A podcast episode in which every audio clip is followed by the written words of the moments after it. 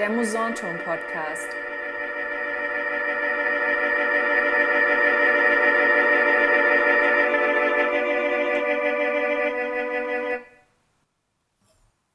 In unserem Gespräch heute, in dem wir uns mit der Frage beschäftigen, wie wollen wir zusammen leben, spreche ich mit Hannes Seidel und mit Gerhild Steinbuch. Und Anlass ist, dass im Januar vom 14. bis 18. hier im Musanturm die Musiktheater-Trilogie Stadtland Fluss von Hannes Seidel und Daniel Kötter zu sehen sein wird. Ähm, hallo, schön, dass ihr da seid. Ähm, genau, ich freue mich, euch hier begrüßen zu dürfen beim Podcast.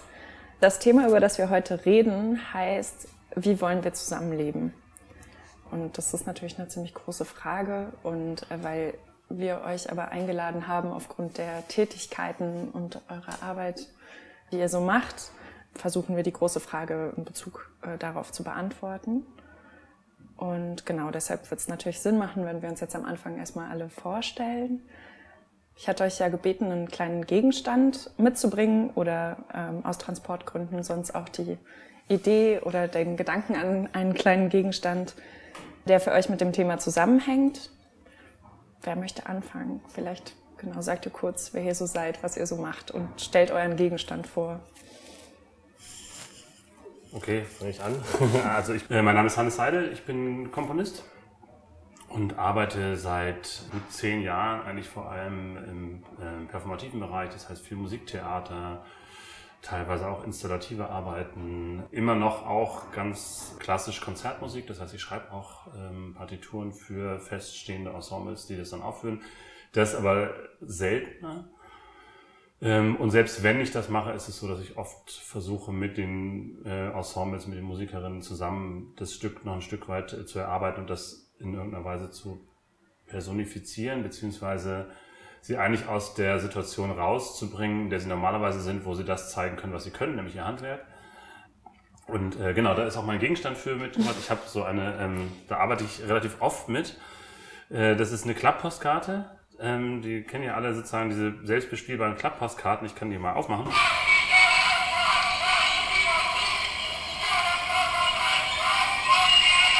Das scheppert natürlich total. Äh, das war jetzt ein, so ein äh, ist aus einem älteren Stück gewesen, was ich ähm, äh, für das Ensemble Modern geschrieben habe, wo die Musiker alle ihre Instrumente nach und nach weglegen und dann eben nur noch verschiedene Protestsongs mit diesen Klappostkarten äh, vor sich sprechen. Und diese Passkarten ähm, sind deswegen so schön. Ich kann jetzt einfach sozusagen die jederzeit wieder neu überschreiben und kann dann damit spielen. Und das ist sowas, ich mag diesen, diesen, ähm, diese Doppeldeutigkeit, weil es einerseits sowas ist, was man eigentlich jemandem schenkt. Ne? Also es ist so ein bisschen so eine Grußpostkarte, wo man dann eigentlich seiner Oma die lieben Grüße drauf spricht. Und gleichzeitig ist es ein sehr einfaches Musikinstrument und eben so ein Mediensprung. Hallo, jetzt kann ich nochmal versuchen, was drauf zu sprechen. Und äh, grüße die, äh, die Podcast-Crowd vom Musanturm. Ah, ich glaube, ich werde dann nochmal Stopp drücken müssen. Mal sehen, ob es jetzt geht.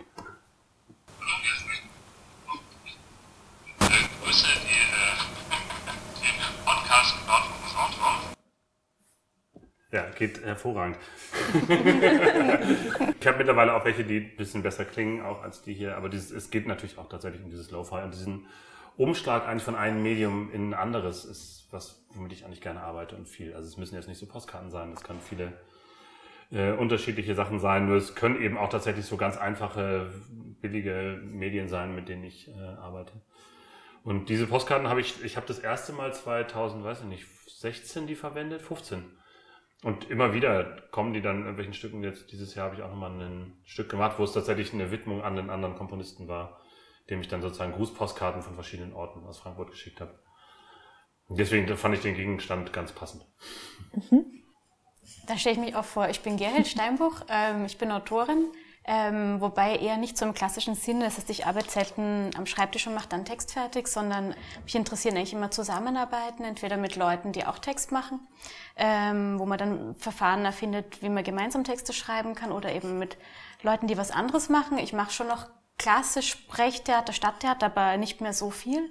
Ähm, sonst auch Musiktheater und ähm, auch Performances oder installative Formate, wo ich dann auch oft auch selbst performe in einem Kollektiv und das kann ich noch erzählen. Ich unterrichte auch noch an der Universität für angewandte Kunst in Wien in einem Schreibstudium Sprachkunst, heißt das. wo es auch ähm, viel um, also weniger um klassisch ein Buch geht, das man zu schreiben hat, sondern auch um Zusammenarbeiten und wie man eigentlich Sprache in so einen Prozess einbringen kann. Und ähm, ich habe meinen Gegenstand nicht mit, obwohl ich ihn sonst immer mit habe. Das hat mich auch heute beim Zugfahren total geärgert.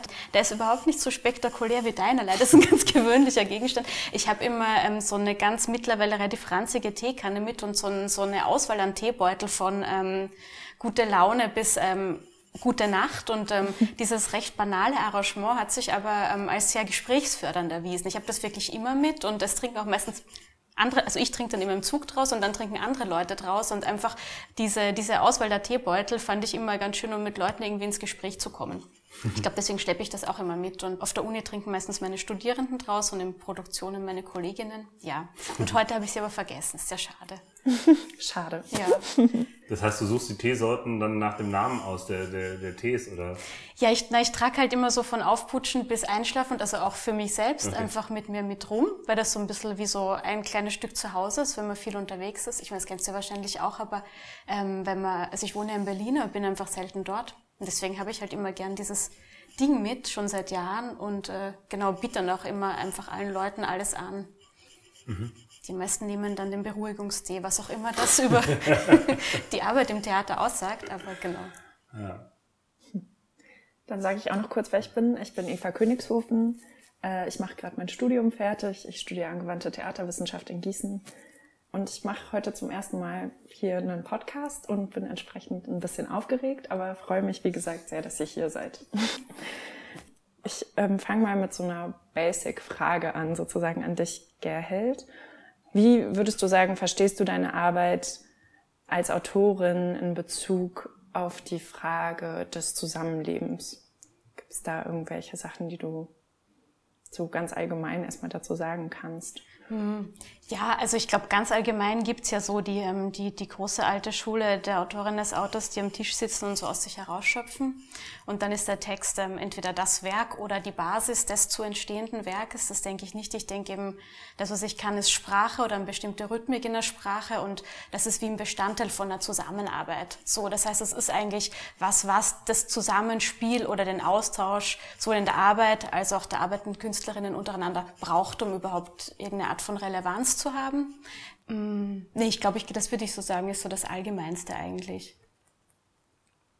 Ja, weil ich auch immer so dachte, eigentlich ist es ja interessant, weil so wie man sich erstmal diese Schreibarbeit vorstellt, ist das ja oft eine Arbeit, die eher alleine stattfindet oder wo es ja auch immer viele Berichte darüber gibt, dass es auch eine Arbeit ist, die eine bestimmte Form von Einsamkeit mit sich bringt. Ah, ich finde, das ist so ein komischer Genie-Mythos, ehrlich gesagt. Also das, da, da glaube ich irgendwie nicht dran. Also Text war ja immer Zusammenarbeit und die, ähm, die großen alten Genies, die für sich behaupten, das wäre nicht so gewesen, die haben halt einfach Sachen gesampelt und dann die Quellen nicht ausgewiesen. Also letzten Endes war es ja so. Und ähm, da finde ich es dann irgendwie ähm, dann... Ähm, wie sage ich, ehrlicher, ähm, das gleich auszuweisen und ähm, das nicht in, in einer meiner Stimme zu vereinnahmen, sondern das, was meine Stimme ist, a, nur als eine Stimme zu begreifen von vielen, aber auch in der Stimme noch eine Brüchigkeit zu zeigen der Quellen, mit denen ich arbeite oder die ich in meinen Text hineinarbeite. Das wäre vielleicht die zweite Variante des Zusammenlebens oder Aushandelns, eben nicht so eine eindeutige sprechenden Position zu haben im Schreiben, sondern ähm,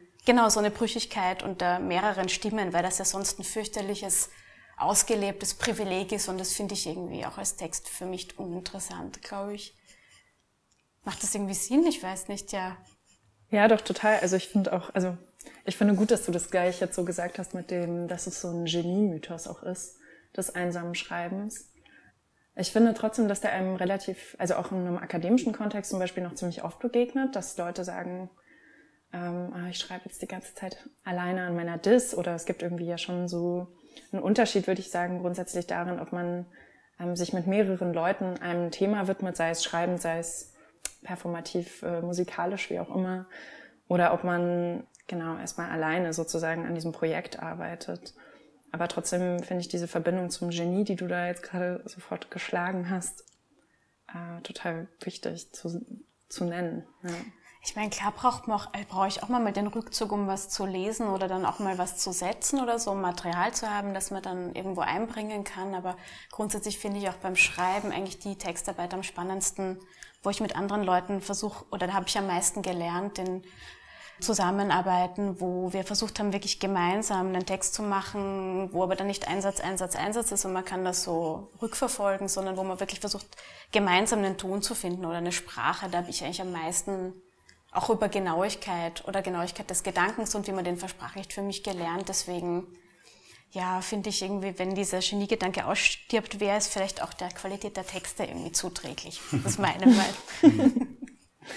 Wie ist es mit dir, Hannes? Ja. Äh, ach so, ja, das, äh, ganz anders, aber ähm, ich wollte gerade sagen, weil ich habe, mhm. ich kenne jetzt nicht so viel von deinen Arbeiten, ähm, habe aber ein paar Sachen halt gelesen einfach, tatsächlich mhm. noch nicht gesehen oder gesprochen gehört. Und da ist mir aber genau aufgefallen, umgekehrt, dass die Texte eigentlich immer ich sagen. Mhm. Also das heißt sozusagen, da gibt es sozusagen einen Riesenbruch, ne? Also die Texte sagen nicht wir, mhm. sondern wer auch immer, also es gibt sozusagen sowas wie so ein Sprechersubjekt, was selbst wenn ich sie mir lese, so, äh, mir sofort vor Augen kommt. Also wenn ich einen Text lese, habe ich sofort eine Person mir gegenüber, die auch immer aus ihrer Perspektive, sei es irgendwas anderes beschreibt oder ihr Innenleben oder auch einfach sozusagen redet, ne? aber sozusagen, die sagt immer ich. Mhm. Und deswegen ist es eigentlich interessant, weil machst du das dann so, dass du wirklich sagst, okay, du baust Texte ähm, mit anderen Leuten zusammen und die Texte konstruieren dann aber trotzdem wieder ein Subjekt? Hm, aber ein vielstimmiges. Ich glaube, das finde ich schön. Wir haben in einem Kollektiv so eine Figur gefunden, die vielköpfige Hydra, die auch immer ganz viel sagt und auch ganz viel im Ich sagt, aber die Sachen, die sie sagt, widersprechen sich dann teilweise oder antworten auch aufeinander und korrigieren sich oder schreiben sich anders weiter und irgendwie so ein Ich zu haben, das eigentlich weil ich finde, wenn ich so ein Wir schreibe, dann setzt das automatisch so eine Gemeinschaft, die so fest ist. Und irgendwie habe ich in dem Ich, finde ich eher eine dialogische Möglichkeit oder eine Möglichkeit zum Widerspruch, glaube ich, in dem Text. Mhm. Mhm. Ah, okay. Ja. Aber du arbeitest ja auch wahnsinnig viel zusammen. Kennst du das, also, oder wie verhält sich das bei Ja, ich glaube sozusagen, das stimmt. Also ich arbeite in meinen, also das kommt tatsächlich auch wiederum sehr auf die Arbeiten an. Also es gibt ja Sachen, wo ich ähm, mich fast komplett raushalte, wie dieses äh, Projekt Salim Salon, was ich gemacht habe, wo ich äh, Musiker eingeladen habe, die sich vorher nicht kannten, wo es so ein bisschen, also der Auftrag war so ein bisschen, sich mit dem Fremden zu beschäftigen. Grundlage war Winterreise von Schubert, der hat jetzt würde ich nur noch ganz am Rande mit dem Stück zu tun, aber mich hat sozusagen dieses, was ist fremd, als fremd ist ja sozusagen eben genau immer das, ein Blick auf einen anderen. Und habe dann eben Leute, die sich nicht kannten, eingeladen, die auch aus anderen Kulturkreisen kommen als ich, die aber, und das war mir wichtig, in dem jeweiligen Kulturkreisen experimentell zeitgenössisch arbeiten, wie ich auch. Also um da zu sagen, da gibt es eine Grundlage. Es ist nicht, man holt sich jetzt traditionelle Musiker oder Musikerinnen und die haben zusammen improvisiert und ich habe eigentlich zugehört in dem ganzen Projekt und habe dann immer wieder Feedback gegeben während der, wir haben zwei Wochen jeden Tag hier im Musanturm gearbeitet und ich habe dann schon auch Interviews mit den Leuten geführt, die dann in so kurzen Textblöcken auftauchen, wie so eine Wand fürs Publikum. Also man hört den Leuten dann beim Improvisieren miteinander zu. Die gucken auch vor allem sich an, haben bestimmte Regeln, wann wer spielen kann. Und da halte ich mich sozusagen von den musikalischen Kriterien, was dann live passiert, ja tatsächlich raus. Das ist dann eher, es wird ein Gemeinschaftsprojekt, weil wir so viel Zeit zusammen verbracht haben. Und dadurch kommt natürlich meine ästhetische Position rein, weil ich natürlich immer meinen Senf dazu gebe, was ich jetzt gut fand und was nicht. Ähm, aber das sind ja auch vier starke Persönlichkeiten gewesen, die vier Musikerinnen und Musiker. Das heißt, die lassen sich ja von mir nicht irgendwas sagen. Was interessanterweise sehr oft so gelesen wurde. Also das war dann von Publikumsseite, gab es sehr heftige Kritik, so eine postkoloniale Position, vor allem, dass ich mir erlaube, als weißer Mann nicht weiße Menschen einzuladen. Das ist eine koloniale Geste und so. Was tatsächlich interessant ist, weil ich mich da total rausgehalten habe. Und in anderen Sachen bin ich sehr viel stärker involviert, gerade vor allem natürlich bei Partituren. Die haben ja sofort so eine ganz dominante Position. Also wenn ich eine Partitur einreiche in einem Ensemble, dann ist es super schwer zu sagen, das ist eine Grundlage. Hm. Das könnt ihr auch mal zerschneiden, das könnt ihr, also so das, das geht, aber nicht, wenn ich nicht da bin. Wenn ich nicht da bin, dann wird die einfach von A bis Z gespielt und geprobt und dann auch sehr pragmatisch oft geprobt. Nichtsdestotrotz, die Arbeiten, wo ich mit anderen zusammenarbeite, die mich auch mehr interessieren, äh, in der Arbeitsweise, haben den großen Unterschied, glaube ich, zu dem, was du sagst. Ähm, die Vielstimmigkeit entsteht durch eine Schichtung von verschiedenen Medien. Das heißt sozusagen, wenn ich mit vier Musikerinnen zusammenarbeite zum Beispiel, dann gibt's meine Position und die der anderen vier. Die können aber gleichzeitig bestehen. Das heißt, ich muss die sozusagen nicht zusammenführen. Ich kann die ja räumlich einfach zum Beispiel trennen. Ich kann die dynamisch trennen. Ich kann Hoketusartig die abwechselnd spielen lassen. Oder auch gleichzeitig alles mal machen lassen und das so, man kann ja so bauen, dass ich dann irgendwie, wenn ich äh, im Publikum sitze und selber Zuhörer bin, dass ich dann mir selber was rauspicke. Also man kann die Musik, glaube ich, so gestalten, dass sie diese Gleichzeitigkeit von verschiedenem eigentlich aufbauen. Das ist das, was mich zum Beispiel total interessiert. Mhm. Also das Größte, was ich jetzt tatsächlich in die Richtung gemacht habe, war mit Studierenden in Basel so ein Raum. Das waren Szenografen und ähm, Impro-Musikerinnen, Musiker, Komponisten und äh, Interpreten. Und in dem Raum ist eigentlich alles gleichzeitig, aber der Raum ist so groß, äh, und wir haben das dynamisch so aufeinander eigentlich abgestimmt, dass sich das nie tottritt, aber immer auch in seiner Unterschiedlichkeit eigentlich äh, respektiert. Und dann finde ich tatsächlich sozusagen, das ist eine Form von Zusammenarbeit, wo ich das, was mir wichtig ist, eine Form von Subjektivität zulasse, wo jemand auch beharrt auf seinem sehr merkwürdig verquarzten Zugang zu mit Plastikknistern, was nicht aufgelöst werden muss in irgendeinem Diskurs, sondern bestehen bleiben darf ähm, solange es nicht das andere kaputt macht. Also tatsächlich sozusagen so eine sehr banale basisdemokratische Sache, ne? Sozusagen solange, also ich darf tun, was ich will, solange ich niemandem anders weh tue und so. Äh, und das auch lang nicht herzustellen. Das finde ich eigentlich ganz schön. Und dann gibt es natürlich Situationen, deswegen meine ich es ganz anders. Ich arbeite total viel zu Hause für mich, so vor mich hin und höre viel, lese viel äh, und das ist, also ich würde sagen, es hat mit Genie ganz wenig zu tun oder gar nichts. Das ist eigentlich tatsächlich einfach eher eine bestimmte Arbeitsweise. Mhm. Die ist auch quälend, weil oft langweilig und gerade wenn man ziellos arbeitet, ist so, ne, ich könnte jetzt was machen, ich könnte mich jetzt auch wieder ins Bett legen und ich könnte jetzt auch irgendwie, auch ich kann noch mal gucken, ob es was Neues auf Instagram gibt. So, ne, man kann sich ziemlich gut ablenken, arbeiten.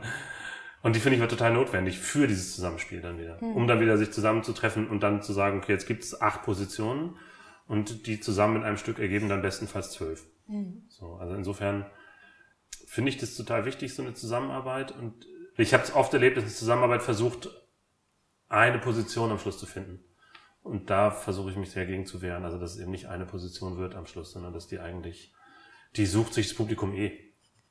So, mache ich mir keine Sorgen, dass sie nicht hinterher sagen, in dem Stück wurde gesagt dass Das lernt man ja so in der Schule. Hm. Aber würdet ihr sagen, also jetzt auch so ein bisschen aus persönlichem Interesse, es gibt ja so, also so eine feministische Kritik eigentlich daran, dass die äh, AutorInnen oder eben die Leute, die etwas produzieren, sozusagen unsichtbar werden hinter ihrem eigenen Produkt und nicht mehr selber darin vorkommen. Also ich kenne das vor allem aus der äh, aus einem wissenschaftlichen Kontext, ne? das ist, dass man sagt, okay, es gibt wissenschaftliche Texte und in denen ähm, wird sowas wie eine bestimmte Objektivität behauptet. Ähm, und in dem Text selber, also wenn ich den Text lese, wird die Person, die den Text geschrieben hat, eigentlich unsichtbar und dadurch unangreifbar. Ich weiß nicht, Geld, wenn du jetzt sagst, euch ist es wichtig, dass ihr, also auch wenn du mit anderen Leuten zusammenarbeitest, dass ihr sozusagen so ein gemeinsames Subjekt im Text schafft oder so eine Vielstimmigkeit, so hast du es, glaube ich, eben genannt. Ist da auch, also stecken da auch solche Gedanken dahinter oder? Mhm, auch, ja, weil ich finde, also jetzt so als Autorin sprechend als, oder auch als weib, weiblich gelesene Autorinnen werden ja schon immer hinter dem Text gelesen, aber jetzt vielleicht nicht, dass die sie sind, sondern mit einer ganz starken Zuschreibung, je nachdem, ob sie in der Altersklasse 20 bis 30 oder 30 bis 40 oder 40 plus sind. Ne? Ähm, das variiert und ähm, ich fand es ähm, für mich in den Textkollektiven jetzt immer sehr angenehm, dass wir einfach, ähm, dass einfach nicht mehr klar ist, von wem welcher Satz kommt und dass, dass, dass es einfach um den Inhalt geht. Dass der Inhalt nicht verstellt ist über eine Art von Zuschreibung, die jetzt vielleicht mich betrifft, aber sicher auch Kollegen, also Männer bei uns im Kollektiv, die irgendwie gerade einen krassen Hype haben und ähm, wo, wo die dann nur über das gelesen werden und einfach um das zu vermeiden und eine inhaltliche Auseinandersetzung zu haben, fand ich fand ich das sehr schön und ähm, genau und in, in den Theaterkollektiven glaube ich geht's mir ähnlich, wo wir dann eher aus so Expertinnenpositionen arbeiten. Ähm, da glaube ich, finde ich interessant, dass der Inhalt nicht, dass nicht, also, dass nicht die Autorin den Inhalt des Abends vorgegeben hat, sondern dass es, es vielleicht ähnlich zu dem, was du beschreibst, wie ähm, unterschiedliche Positionen gibt, die aber quasi gleichberechtigt dastehen und die sich auch nicht zu einer einzigen Lesart verbinden müssen. Insofern glaube ich, wir sind eigentlich eh nicht so weit voneinander entfernt. Ich glaube, ich habe nur diese mhm. vehemente Abneigung gegen das Genie, dass ich es einfach aus einer anderen Richtung polemischer formulieren muss. Aber ich verstehe eigentlich ganz gut, was du vorher beschrieben hast. Ja, ich glaube, also ich halte jetzt von diesem Geniebegriff eh nicht viel. Mhm. Ähm, ich finde es immer interessant von, also in welchen Bereichen man arbeitet und wo gerade was total wichtig ist. Also weil, dass das Subjekt verschwindet, ist sowas, wo man in der Musik sagt, so ja, bitte endlich. Weil das ist sozusagen, da stehen immer noch vorne auf der Bühne von den Bands die Sänger. Und wenn die singen von Schmerz und Liebe, dann ist es immer noch so, dass man denkt, so, das, das weiß jeder, dass diese Person das nicht macht. Aber es will ja jeder glauben. Das ist ja der ganze Spaß an der Sache. Ich will ja auf dem Konzert glauben, dass wir gemeinsam gerade den Verlust der ewigen Liebe hier besingen. Also das ist ja sozusagen etwas, das ist ja der Spaß an der Sache, dass wir dran glauben, sozusagen. Ne? Und gleichzeitig sagt man dann irgendwie im experimentellen Musikbereich so, warum nicht mal was anderes bauen, was, wo es um Klänge geht und so. Und ich finde ja tatsächlich auch, also ich habe solche Formen von kollektiven Arbeiten tatsächlich, ich habe es einmal versucht mit, mit anderen Komponisten zusammen, mache ich aber selten, aber ich finde eigentlich sozusagen diese ganze Identitätspolitik irgendwie umgekehrt halt super problematisch. Also ich weiß gar nicht, warum man irgendwie immer, also was du da sagst, so, ne, das ist dann jetzt irgendwie, das ist dann eine ähm, Autorin zwischen 20 und 30 und dann ist sozusagen schon alles gesagt. Ich weiß gar nicht, ob du nicht vielleicht irgendwie die besseren Texte als Mann schreiben kannst und irgendwie vielleicht irgendwie, warum nicht aus der Sicht von äh, einer portugiesischen 72 Jahre alten Frau, die, ähm, weiß ich nicht, Bankerin war oder so. Also, dass dieser Glaube, dass ich sozusagen nur das in meiner Kunst erzählen kann, was meiner Biografie entspricht. Ich, also der ist ja total groß gerade und ich finde es ganz verheerend, weil das total beschränkt. Also deswegen ist es total, vielleicht in der Wissenschaft ist es vielleicht total wichtig, dass die Autorinnen und Autoren irgendwie ein stärkeres Gesicht zeigen in den Texten und damit sozusagen eine Angreifbarkeit herstellen. Ich finde es in der Kunst genauso total toll zu sagen, ich lese einen Text und es ist doch egal, von wem der ist. Also natürlich ist es auch ein Spaß, ne? dann auch rauszufinden, so, wenn man dann hinterher die Biografien liest und denkt, so, oh, stimmt, der Schostakowitsch, da hat er wirklich total gelitten und so da hat er gerade irgendwie sein Kind verloren, deswegen ist dieses Streichquartett so traurig. Das ist sozusagen nochmal so ein, so ein persönlicher Gruselgossip, aber wer weiß denn, ob das was miteinander zu tun hat. Wobei ich finde so, ähm, ich finde so ein bisschen, also ich verstehe, was du meinst. Und auf der einen Seite sehe ich es auch so, ähm, aber ich finde schon noch wichtig, nicht nur ähm, Texte zu lesen von also privilegierten weißen Frauen, die durchs Berliner Partyleben taumeln, weil sie überhaupt sich überhaupt nicht Gedanken machen müssen über Geld und von irgendwie weißen Mittelklasse Männern, die irgendwie durch die Stadt laufen. Ähm, ich finde schon interessant, andere Stimmen auch als diese Stimmen zu hören und dass, dass es da eine Forderung gibt auch. Ähm, auf der anderen Seite Find, und ich finde schon auch, wenn ich jetzt sage, ähm, ich schreibe nicht immer nur aus meiner Perspektive, dass ich einfach sichtbar mache, dass ich über, dass ich eine andere Perspektive setze und dass ich, also dass ich quasi nicht sage, ich bin das, weil da habe ich den Eindruck, ich nehme anderen Leuten ihre Position weg, die viel besser über was schreiben können, sondern dass ich eher sage, okay, ich habe ein Privileg und ich mache den Raum auf und versuche eine andere Geschichte zu erzählen, aber aus der Distanz, dass ich aus meinem Privileg heraus eine andere Geschichte erzähle. Also ich finde, es ist ein bisschen differenzierter, aber ich glaube, ich ähm, das kommt vielleicht auch daraus, dass, ähm, viel, dass ich den Eindruck habe, dass viele Leute, zum Beispiel auch die im Theater so eine 1 zu 1 Repräsentation ähm, kritisieren, dass die eigentlich Angst haben, ihre Privilegien zu verlieren. Und das finde ich ganz schlimm. Und deswegen würde ich für so diese, das ist so für zwei unterschiedliche Arten von Text ähm, oder genau Umgang mit, welche Stimmen kommen jetzt in Texten vor, plädieren. So einen bewussten eigenen Umgang und einfach auch, aber auch ein Abgeben von Positionen an irgendwie andere Stimmen, die nicht so repräsentiert sind. Hm. Ja, also mhm. abgeben sofort, mhm. aber ich finde, das muss nicht in der Kunst passieren. Ich glaube, das sind sozusagen zwei verschiedene Dinge. Das eine ist mhm. sozusagen, wie sehr öffnet man eigentlich den Raum, in dem man arbeitet, äh, gegenüber anderen äh, Leuten, die keinen Zugang bis dahin hatten mhm. oder haben, wo man denkt, Mensch, das ist eine super Position, das ist einfach eine tolle Autorin, von der will ich jetzt auch was lesen. Das andere ist, dass es in der Kunst, glaube ich, irgendwie total wichtig ist, dass die da drin frei bleibt. Und wenn du das Gefühl hast, ich lese die ganze Zeit nur irgendwelche Texte von irgendwelchen äh, reichen Frauen, die gelangweilt durch Berlin Mitte laufen und sich nicht entscheiden können, ob Cappuccino oder Macchiato, gibt es ja keinen Grund, dass du nicht einen anderen Text schreibst. Aus der Sicht von einer unterprivilegierten oder von einem unterprivilegierten 17-jährigen Jugendlichen. Jung. Also ich finde das, da musst du nicht jetzt auf die Suche gehen nach dem 17-jährigen Jungen, der dann auch noch sozusagen qualitativ textlich auch genauso schreiben kann, wie du das wahrscheinlich sehr viel besser könntest. Ich würde sagen, da musst du den Text schreiben. Hm, aber ich finde, und das öffnet ja ganz viel. Hm, aber markieren, markieren, dass ich den Text schreibe. Also ich bei einem 17-jährigen Jungen finde ich es nicht so problematisch, aber wenn ich mir jetzt eine weiß ich nicht, eine Biografie von jemandem, ähm, wo irgendwie, weiß ich nicht, die, die Familie ähm, Opfer der Shoah waren, wenn ich, wenn ich mir das dann anziehe und ich schreibe das aus einer Täterfamilie kommen, um jetzt so ein ganz plattes Beispiel zu nehmen, das finde ich problematisch. Ich finde, da müsste ich einen Marker setzen oder das gleich jemand anderen schreiben lassen, der quasi wirklich Zeugenschaft geben kann. Also ist tatsächlich echt so, also, ne, Hitler ist immer das beste Beispiel für, wenn man irgendwie krass werden will. Das ist ja, ja, ja. ist ja auch gut so. Ne, das ist ja irgendwie, ne, soll ja auch bitte nie krasser werden. Das reicht ja. Aber ähm, nee, finde ich nicht.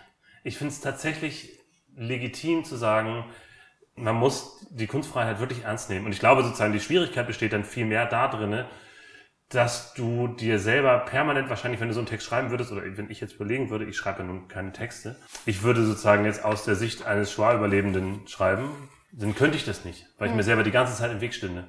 Weil ich die ganze Zeit das Gefühl hätte, ähm, ich habe überhaupt keinen Zugang mhm. dazu, aber das Recht, glaube ich, muss man haben. Und zwar nämlich genau aus der umgekehrten Denkweise, mhm. nämlich genau aus der Denkweise zu sagen, diese Texte müssen geschrieben werden. Und sie müssen von allen geschrieben werden. Und gerade von denen, die sozusagen die, die Kinder der Opfer sind, wo das jetzt wieder verschwindet, ne? Wo, äh, die, ach Quatsch, die Kinder der Täter natürlich so, also wir. Die sagen, das wird immer kleiner und es wird immer relativierter und es gerät ins Vergessen, dass man sagt so, ne, das muss drin bleiben. Und warum dürfen wir nicht auch unsere eigenen Nazi-Eltern beschimpfen? Hm. Und zwar, warum nicht aus der Sicht von? Also natürlich ist das eine Form von Unmöglichkeit, aber ich glaube, dass es nicht stimmt, dass du damit andere zum Schweigen bringst, die hm. vielleicht näher dran sind, aber ob sie besser schreiben könnten, das weiß ich nicht. Ich glaube, da bin ich, bin ich nicht so ich, ich finde es toll zu sagen, man muss sich nicht an seine eigene Biografie haften. Hm. Nee, das ist auch, vielleicht ist es eine Frage der Perspektive oder der Brüchigkeit der Perspektive, wie absolut man das dann setzt, wenn man so einen Text schreibt. Ich glaube, das meine ich, wie sicher die Sprache ist, wie sehr die behauptet, ich habe das erlebt, ich weiß, wovon ich spreche. Ähm, ein anderer Zugang, ein brüchiger Zugang, vielleicht ein ratloser Zugang oder so, finde ich nochmal was anderes. Aber ich glaube, es gibt ja auch einfach Leute, die nehmen sich jede, jede Art von Geschichte und schreiben die äh, mit so einem Selbstbewusstsein und das ohne Recherche und ohne Bewusstsein dafür vielleicht auch sich nicht hinrecherchieren zu können an dem Punkt von jemandem, der was erlebt hat. Und das finde ich, glaube ich, schwierig. Klar. Aber vielleicht ist es dann eher, dass man über Form macht. Man muss vielleicht über eine genau. Form. Genau, und ich glaube auch in dem Moment, was, was, du beschreibst, bin ich ja sofort bei etwas, wo ich sagen kann, auf der künstlerischen Ebene kann ich das sofort als Quatsch entlarven. Mm. Weil es nämlich einfach ein schlechter Text mm. ist. Und dann ist ja wiederum egal, von wem er ist. Mm. Und das heißt aber natürlich auch, und dann komme ich in so ganz schwierige Situationen, wenn ich sozusagen jemanden hab, eine Schwa-Überlebende, die schreibt über ihr eigenes Schicksal, dann finde ich es total schwierig, diesen Text zu kritisieren. Aus formal künstlerischen Gründen. Obwohl der vielleicht grottenschlecht ist. Hm. Und man dann denkt so, man, das kann ich mir eigentlich nicht erlauben. Kann da jetzt nicht sozusagen aus der Täterposition heraus jemandem, die sich traut, darüber zu sprechen, jetzt den Text runter machen und sagen, sorry, aber das ist literarisch Quatsch. Weil da so viel Biografie drin steckt, dass sozusagen der Respekt eigentlich verbietet der Person gegenüber, nicht der Kunst gegenüber, sich überhaupt zu der Kunst zu äußern. Außer anerkennt. Hm. Vielleicht funke ich an dieser Stelle mal so kurz dazwischen. nein, nein, ich glaube auch, genau, ich versuche auch jetzt so ein bisschen so einen Bogen zu schlagen, sozusagen, so etwas, worüber wir jetzt eh auch schon so ein bisschen mhm. gesprochen haben. Aber jetzt haben wir ja sozusagen gerade viel darüber geredet, oder ihr, ähm, was äh, über die inhaltliche Auseinandersetzung sagen, äh, Auseinandersetzung sozusagen von künstlerischen Arbeiten mit solchen Themen und der eigenen Position, die die ähm, jeweiligen Personen haben, die diese Arbeiten produzieren und so weiter. Und was es aber ja jetzt, wie ich finde, in, äh, aus gutem Grund ja auch in letzter Zeit vermehrt gegeben hat, ist ja, dass auch in Institutionen des Kulturbetriebs solche Fragen aktiv hineingetragen wurden, also dass es Konferenzen gab und Diskussionsveranstaltungen äh, äh, zu Themen wie strukturellem Sexismus und Ra äh, Rassismus. Und dabei ging es ja auch immer darum, dass die jeweiligen Institutionen, in denen diese Konferenzen stattfinden, oder diese Veranstaltungen stattfinden, natürlich auch im Hinblick auf das eigene Institutionsdasein sozusagen befragt werden und geschaut wird, wie läuft das jetzt dort an diesem Ort ab. Genau, und das ist ja auch was, was schon seit langer Zeit passiert, institutionskritische Ansätze. Worauf ich so ein bisschen hinaus will, es gibt ja diesen Zusammenschluss von, äh, der Die Vielen heißt. Die haben sich ja in Deutschland zumindest gegründet im Juni 2017, wenn ich es richtig recherchiert habe. Ende 2018 kam dann diese Berliner Erklärung heraus von verschiedenen Kulturinstitutionen in Berlin und dann später auch Privatleuten, die das unterzeichnet haben. Genau, die sich ja, die in diesem Bündnis ja ein Zeichen gegen Rechts setzen wollten oder gegen Beschneidung auch des Kulturbetriebs durch aufkommende Rechte in Deutschland und aber eben auch in Österreich. Und da in Bezug auf dieses Bündnis, so wie ich es auch so aus meinem privaten Umfeld mitbekommen habe, gab es irgendwie viele Positionen, die gesagt haben, aber das ist doch nur so eine doofe Symbolpolitik. Ähm, das ist so ein, wenn sich jetzt Kulturinstitutionen anschließen und sagen, wir äh, sind Teil von diesem Bündnis die vielen, wir setzen ein Zeichen gegen rechts, dann ist das nur so ein sich selber schmücken oder sich als ähm, kritisch ausweisen und was was kann das denn wirklich helfen? Genau, und mich würde irgendwie total interessieren, was so eure Meinung dazu ist, ob ihr euch damit beschäftigt habt. Bei Geld weiß ich, dass du ähm, auch Teil von die vielen hm. in Österreich hm. bist. Und ähm, ja, vielleicht können wir so entlang der Frage ein bisschen weiter über die ja, genau, sprechen. Ja, erzähl doch mal, weil ich bin so, nicht ich, Mitglied. Ach so, ähm, wo fange ich an? Genau, ich ich habe die, die vielen in Österreich eben mitinitiiert. Ähm, die gibt's auch seit Mai ähm, diesen Jahres und ja, Symbolpolitik, also wenn man, man muss ja diese Erklärung, also wenn man quasi Teil der vielen wird, als Institution, da schreibt man die Erklärung der vielen. Und Teil der Erklärung ist ja, dass man sich auch verpflichtet, zum Beispiel Veranstaltungen zu machen, Workshops zu machen und so weiter. Und dem Symbol hin oder her ist es ja trotzdem eine Öffnung des Programms und es ist ja trotzdem auch die Eröffnung eines Gesprächs, so. Und ähm, ich finde, das auch so kleines mag, finde ich wahnsinnig wichtig. Und Stichwort Symbol, also auch nach Österreich blickend, ähm, wo, ähm, als wir noch Schwarz-Blau hatten, viele kleinere Institutionen gekürzt worden sind, aus dem queerfeministischen Bereich vor allem, aber auch ähm, ähm, Institutionen wie das Forum Stadtwerk in Graz, was ja eigentlich wirklich etabliert ist, ähm, wahnsinnige Probleme gekriegt hat mit der FPÖ, die ständig Anfragen gestellt haben in Stadt und Land, abwechselnd ähm, ihr Programm betreffend.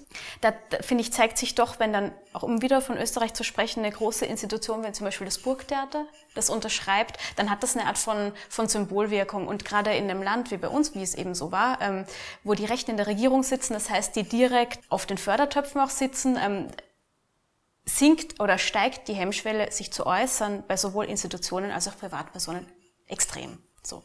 Und ähm, da diese Art von Bündnis zu haben, so symbolisch es auch sein mag, ähm, macht schon Unterschied. So, weil sich dann einfach, also weil die Kleinen sind geschützter und ähm, die Großen setzen, sage ich jetzt, eine bestimmte Gesprächsmöglichkeit oder auch eine Gesprächskultur und das finde ich wichtig. Ähm, was ich finde, ist, dass ähm, die vielen ja nicht nur Institutionen sind, sondern auch KünstlerInnen.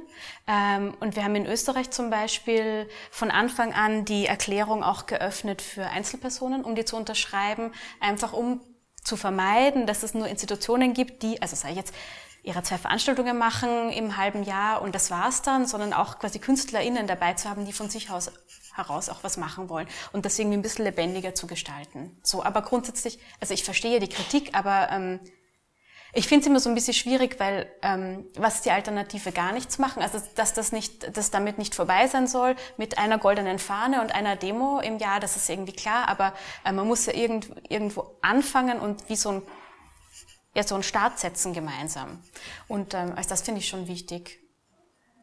Ich glaube, die Kritik, die ich daran kenne, also ist jetzt auch nicht unbedingt meine persönliche mhm. Meinung, aber war, dass es ähm, zumindest bei in Österreich ja wahrscheinlich auch, es dieses Motto gab von diesem Bündnis Die vielen und das Motto hieß Solidarität statt Privilegien.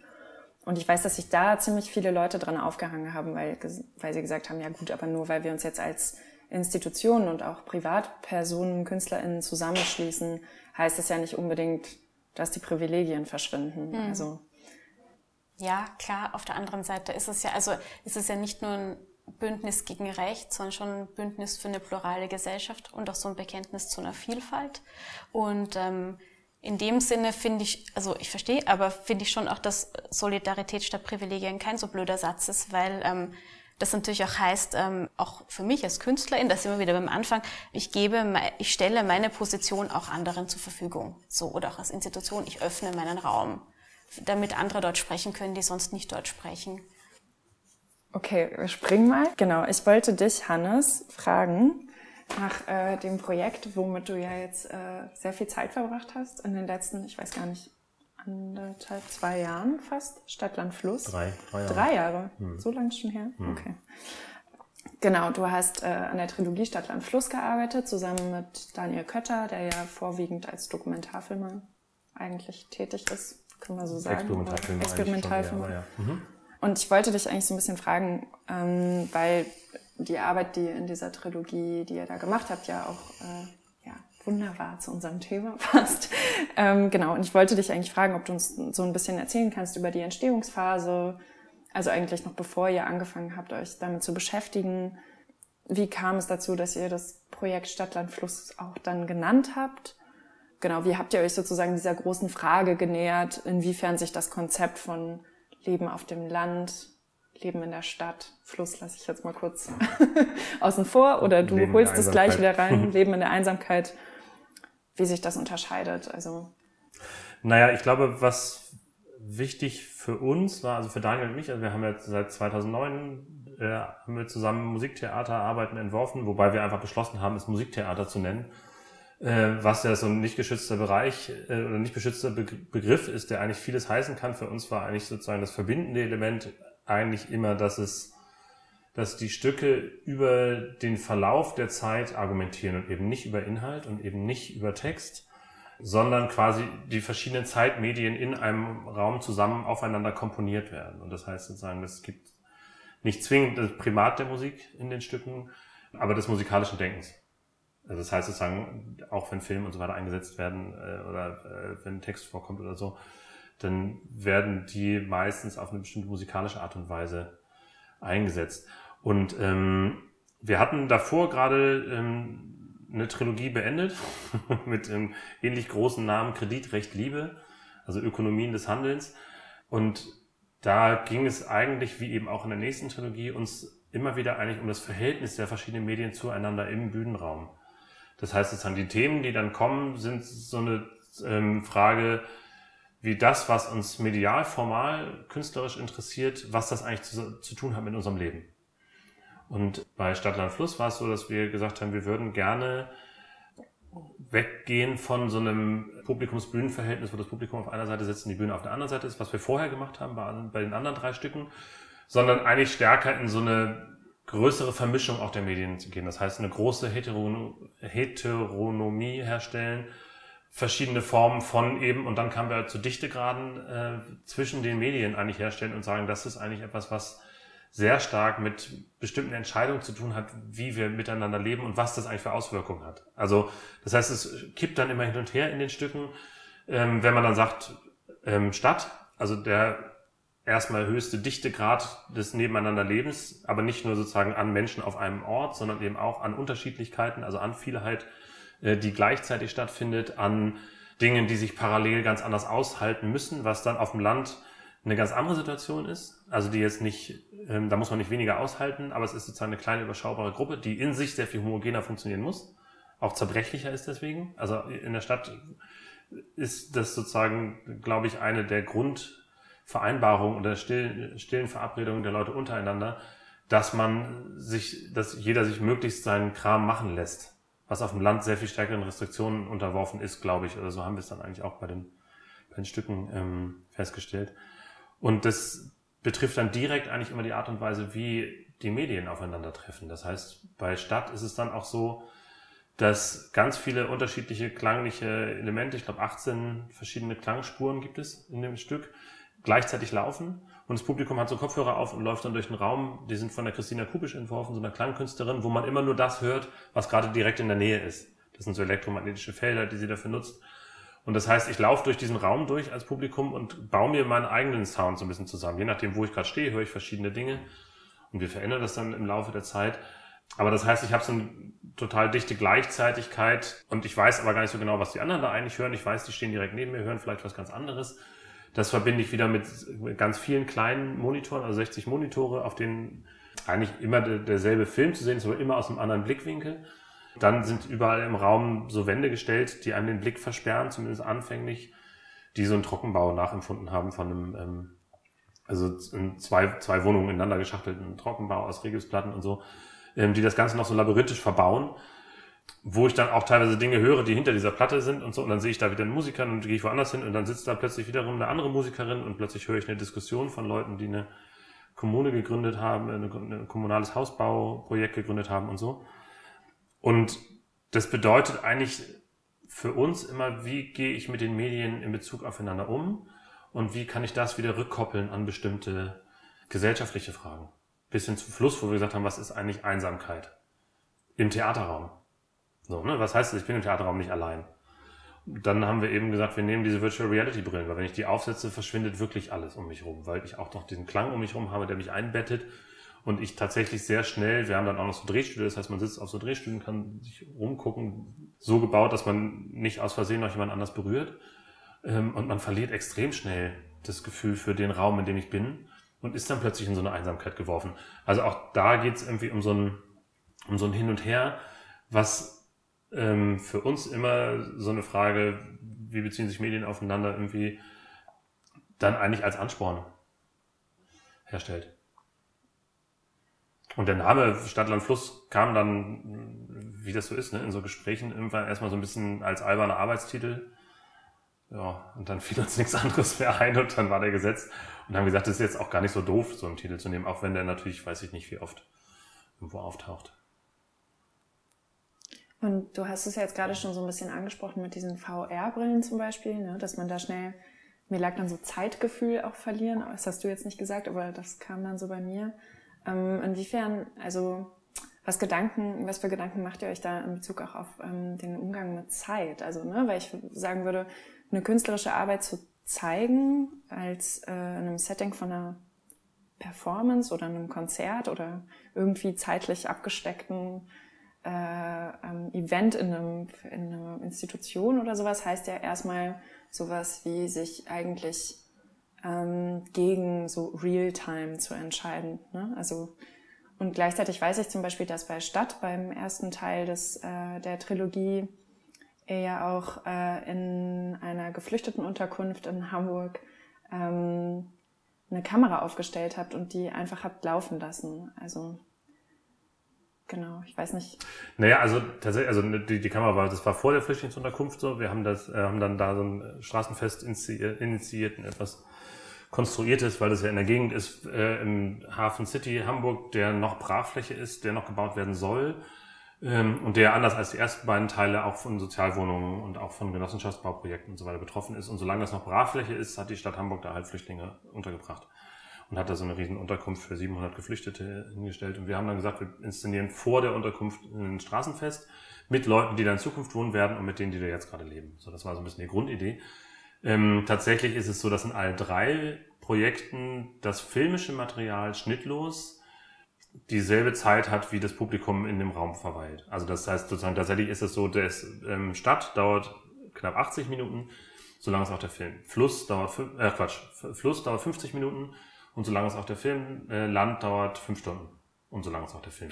Das heißt, ähm, dieses Verhältnis von der gefilmten Zeit oder auch von der Zeit, die in dem Stück stattfindet und der Zeit, die ich in dem Raum verbringe, sind in den drei Stücken tatsächlich identisch. Und das ist, glaube ich, auch so ein bisschen so ein, das haben wir nicht in allen Stücken gemacht. Ähm, ich finde es bei den Stücken extrem wichtig, dass die so funktioniert. Also, dass man auch sagt, diese Art von Zeitempfinden bei Stadt, wo auch sozusagen das Klangliche immer gepulst wird. Also ich habe immer so einen Puls auf den, am Anfang ist der sehr schwach und dann wird er immer stärker auf allen klanglichen der auch dann zeitweise synchron ist. Also egal wo ich bin, habe ich denselben Puls. Der wird dann auch mal schneller und langsamer und differenziert sich auch wieder.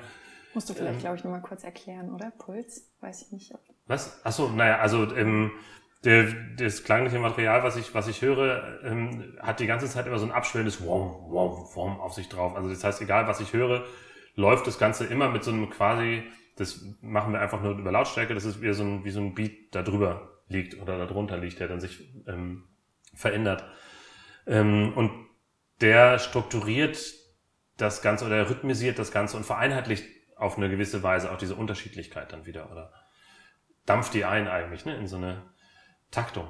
Und bei Land haben wir total darauf verzichtet und da ist es auch so, dass das Publikum auf einer Wiese auf Picknickdecken sitzt und Buch bekommt, das sie lesen können. Das heißt, alles, was textlich da passiert, kann man nur lesen. Es gibt uns dann keine Sprache. Und die Musik ist relativ selbstähnlich, verändert sich schon über die fünf Stunden, hat aber tatsächlich eher so einen Zustandseffekt. Ähm, das heißt, da ging es auch darum zu sagen, ich verbringe hier einfach Zeit und zwar meine Zeit. Fünf Stunden ist eigentlich sozusagen zu lang, um das wirklich sozusagen von A bis Z ähm, dramaturgisch zu erleben, würde ich sagen. Man erlebt es eher als, ach ja, das war irgendwann, ich weiß gar nicht mehr wann, in Vergangenheit, da ist die Familie da aufgestanden und gegangen und da kamen die und die, aber mehr bekomme ich eigentlich nicht mehr an, an Struktur bildenden Zeitelementen. Ähm, und das heißt sozusagen, die Zeitgestaltung hat ganz viel damit zu tun, auch wieder mit diesen Fragen der Dichte oder der Homogenität oder Heterogenität dieser, dieser Orte. Und bei Fluss dauert 50 Minuten, da, da ist es, das ist ein Sonnenaufgang, den man da erlebt.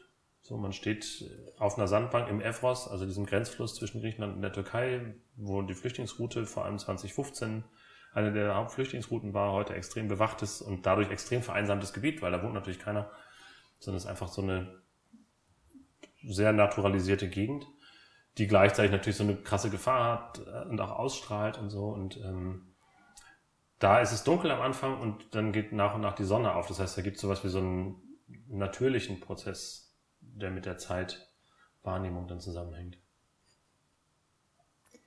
Ich glaube, worauf ich so ein bisschen hinaus will, oder um das jetzt auch wieder so ein bisschen an dich zu öffnen, Geld, ist ähm, die Frage, inwiefern Zusammenleben, wenn man genau das jetzt als eine Grundlage für auch eine auseinander, künstlerische Auseinandersetzung nimmt, inwiefern das man damit umgeht, dass dass das ja immer eine Repräsentation ist von Zusammenleben oder ähm, genau. Und deshalb beschäftigt mich auch diese Frage der Zeitlichkeit.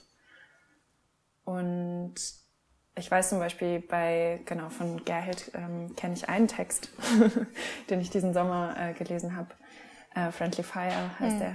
Ähm, der hat mir sehr gut gefallen und der ist in dieser ähm, Anthologie erschienen, die Flexen, flanösen Sternchen schreiben Städte erschienen ist äh, im Verbrecherverlag in diesem Jahr. Und ähm, äh, die Anthologie macht sich sozusagen zur Aufgabe, ähm, die Figur des Flaneurs, die ja so eine bekannte literarische Figur ist, ja, zu hinterfragen und zu kritisieren als eine Figur, die halt ähm, eigentlich immer eine Figur ist, die eine männliche Figur ist und die sozusagen sich in der Stadt äh, verlustiert und ähm, sich ihrer Privilegien eigentlich nicht so besonders bewusst ist.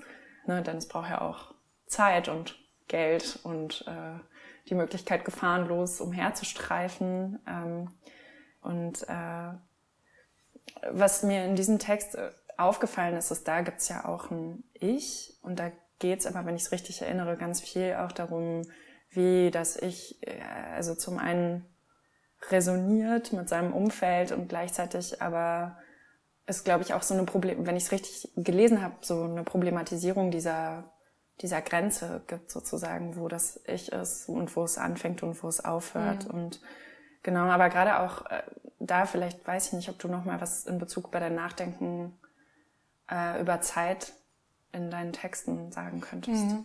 Also vielleicht mh, hm, kann ich, ich denke eh gerade viel drüber nach, ähm, aber da komme ich gleich dazu. Aber ich fange mal bei dem Text vielleicht auch an. Ähm, also da gibt's ja eben die Schwelle, das geht ja auch immer, versucht ja immer so eine, also eigentlich versucht ja so als Ich zu sprechen, das vielleicht auch irgendwie sich gar nicht das Ich materialisieren kann und dann formiert sich aber das Einzige, was sich dann formieren, also es steht dann quasi nicht in der Brüchigkeit da, sondern das, was sich immer wieder formiert, ist eigentlich so ein Wir.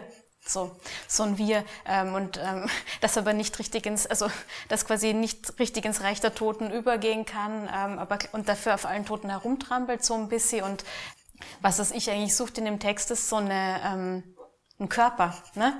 Und der einzige Körper, der aber standfest dasteht, ist dieses Wir. Und das interessiert mich in der Tat halt wirklich, wie, wie man Körper nicht dominanten, nicht ausgrenzenden Körper schreiben kann, also der auch so eine, der eine Versehrtheit hat oder eine Viel Vielstimmigkeit, eine Versehrtheit, eine Brüchigkeit, wie man den schreiben kann als was, was quasi Raum nimmt. Und deswegen fand ich diese Anthologie auch so interessant und diese Setzung, dieses ähm, vermeintlich zufällige und nicht autoritäre Herumspazieren, was ja eigentlich die totale Machtgeste ist, nochmal aus, aus anderen Perspektiven zu befragen. Aber da steckt ja auch schon ein bisschen die Frage nach der Zeit drin, ne? weil die Ze Schnelligkeit macht ja immer kompakt. Ne? Ähm, eine, eine, eine gute Geschichte ist eine von A über B nach C erzählte Geschichte, so in die sonst nichts reinkommt, die eine bestimmte Dauer haben kann, wegen der bestimmten Dramaturgie. Und ähm, ich denke aber gerade auch viel über Zeit nach. Es hängt so ein bisschen damit zusammen, mm, in, oder ich dachte eine Zeit lang, ich schreibe ja oft sehr schnelle Texte. Ähm, und das Schöne an schnellen Texten ist natürlich, dass man auch viel samplen kann und so ein Hochdrehen hat und in dem Hochdrehen merkt man dann vielleicht auch irgendwie ein Schweigen, das nicht da ist. Aber ähm, ich denke im Moment oft drüber nach, ob diese Schnelligkeit das Richtige ist, weil die natürlich, weil die natürlich immer eine Reaktion ist. So, das ist eine Reaktion auf eine andere Schnelligkeit und gerade wenn ich versuche, einen Text zu schreiben, der sich in irgendeiner Art und Weise politisch äußert. Ich meine das gar nicht so explizit, ob dieses schnelle Schreiben, schnelle, dadurch schnelle Reagieren ähm, die richtige, das richtige Mittel noch ist oder wie ich ähm, eine andere Zeitlichkeit in den Text reinsetzen kann. Genau. Wie, ja. wie schreibst du einen Text schnell? Also na, wie ich, meinst du das? Na, ich glaube, alles, was ich schreibe, hat ein hohes Tempo, weil ich auch ein hohes Tempo habe und ähm, aber jetzt nicht ein hohes Tempo. Also hm, ich arbeite auch viel, also ich arbeite einfach auch viel über oder mich interessieren in der Sprache auch Sachen, die sich reimen, Sachen, die sich vermeintlich reimen, eine bestimmte Monotonie, die man dann wieder aufbrechen kann. Also so eine Klette, die so dahin seift und aber eigentlich Sachen verhandelt, die man nicht in der Klette verhandeln kann. Und ähm, das, diese Schnelligkeit ist, glaube ich, einfach was, was ich bin. Aber ich frage mich eben, ob dieses ähm, dieses hohe Tempo dann, also ob es nicht manchmal schöner wäre, wie, also ich dachte halt immer, ich habe diese, ähm, diese, diese Schnelligkeit und durch diese wahnsinnige Schnelligkeit und diese Klette, die eigentlich was verhandelt, was nicht glatt zu verhandeln ist, ähm, entsteht darüber ein Raum, also eine Art von Abgrund, eine Art von Schweigen oder ähm, man merkt, was eben nicht vorkommt. Und das ist dadurch präsent, aber ich frage mich, ob's, ob, ob, ob das noch stimmt. Und überlege eben gerade, wie man, wie, wie man nochmal eine andere Art von Lücke oder so in diesen Textfluss einziehen könnte. Aber schnell heißt sozusagen, du stellst dir das schnell gesprochen vor oder es wird in der Regel schnell gesprochen. Weil man kann den Text ja auch langsam lesen. Aber dann funktioniert das, dann funktionieren die Texte nicht mehr. Also die funktionieren noch wirklich nur, wenn man sie in dem Tempo macht, weil mhm. sonst die, die Verweise, also auf was anderes, aber auch im Text, glaube ich, gar nicht mehr klar sind. Also ähm, ich glaube, die Sachen, die ich schreibe, funktionieren gar nicht langsam gesprochen. Deswegen spricht sie, glaube ich, auch nie jemand langsam. Also ja. Ich glaube, ich habe auch jetzt in Bezug auf deine Arbeit, Hannes, viel über Zeit nachgedacht. Also ich meine, man kann immer viel über Zeit nachdenken, aber ähm, weil ich, glaube ich, zum ersten Mal, als ich was von dir gesehen habe, äh, war in diesem, ich weiß nicht mehr welche Nummer dieser Ingolf-Reihe, die ihr gemacht habt, es war, aber es war die Performance, wo man in diesen Nachbau äh, dieser Person Ingolf auf der Bühne reingegangen ist und sich dann in diesem Apartment aufhalten konnte solange man wollte. Mhm. Und ich habe im Sommer tatsächlich Leute getroffen, die ähm, jetzt sehr gut befreundet sind, die sich bei euch in so vielen Sälen in Berlin äh, kennengelernt haben, in diesem Apartment. ähm, Schön. Ähm, ja, und äh, genau, ich weiß, dass man dort, genau, man konnte da verweilen, man konnte Kekse essen, man konnte selber backen. Selber backen. Haben genau. auch Leute gekocht da teilweise, ja. Genau, und meine Frage ist so ein bisschen, was, was dich daran interessiert. Also vielleicht wiederholt sich jetzt auch so ein bisschen, aber das musst du mir dann sagen, ähm, diese Situation herzustellen, die sich so privat anfühlen und also privat dadurch, dass man genau da gemeinsam äh, eine unbestimmte Zeit verbringt und sozusagen nicht erstmal scheinbar nicht dieser Performance-Logik von fremdbestimmter Zeit unterworfen ist was interessiert dich daran, äh, das so zu machen? Und was lässt, lassen diese, diese speziellen Situationen für dich zu und was aber auch nicht? Also meine Frage ist so ein bisschen wie auch im Hinblick darauf, wie nach, also wie ihr nachdenkt, vielleicht auch du, Gerhard, über, über die Flüchtigkeit und Nachhaltigkeit auch von, von einer Erfahrung, die ich machen kann in der künstlerischen Arbeit. Hm. Also es ist gar nicht so, dass mich grundsätzlich Situationen interessieren, wo die Eigenzeit der Kunst so zurücktritt, sondern es hat extrem viel mit der Situation, in der ich bin, überhaupt erstmal zu tun und immer sich ganz blöd zu fragen, kann ich die Situation auch ganz anders denken. Oder ganz einfach. Und ich glaube, die Situation, dass man seine eigene Zeit mitbringt, ist in jedem Museum trivial. Da ist es so. Da ist man gewohnt, dass man sozusagen jetzt nicht forciert wird, für 20 Minuten irgendwo still zu sitzen. Es gibt natürlich da auch genau solche Arbeiten, die das einfordern und trotzdem fordert der Apparat das ja nicht ein. Also es ist wirklich ganz selten, dass ich bei Filmen nur eine bestimmte Einlasszeit habe und so, ne? Und das, also in einem Museum. Und im Theaterraum ist es genau umgekehrt. So, und ich glaube, das ist sozusagen jetzt bei Ingolf, also dem, was du gesehen hast, Ingolf 3, so funktioniert, hat damit zu tun, dass wir eigentlich das so ein bisschen drehen wollten im Stück. Also es ist ja so, du schaust den ersten Film an, ähm, also das Publikum kriegt den auf so einem Handy mit Kopfhörern, das heißt jeder, wenn, wenn, wenn man kommt, dann kriegt man diesen Film und dann guckt man sich den an, der dauert knapp eine Stunde, weiß nicht mehr genau. Und da bin ich eigentlich in diesem ganz klar abgeziegelten Zeitrahmen, da passiert ja auch nichts Performatives außerhalb, der Film ist, wie er ist.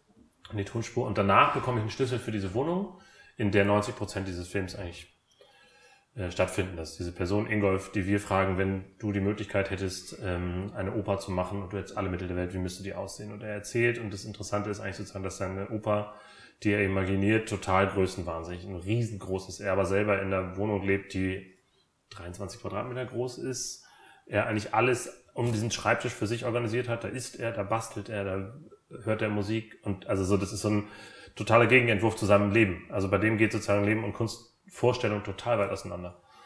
Und davon lebt eigentlich ein bisschen diese, dieser Film schon. Und dann geht man eben in diese eins zu eins nachgebaute Wohnung, man bekommt einen Schlüssel und geht dann da rein und da ist dann immer schon auch jemand, logischerweise.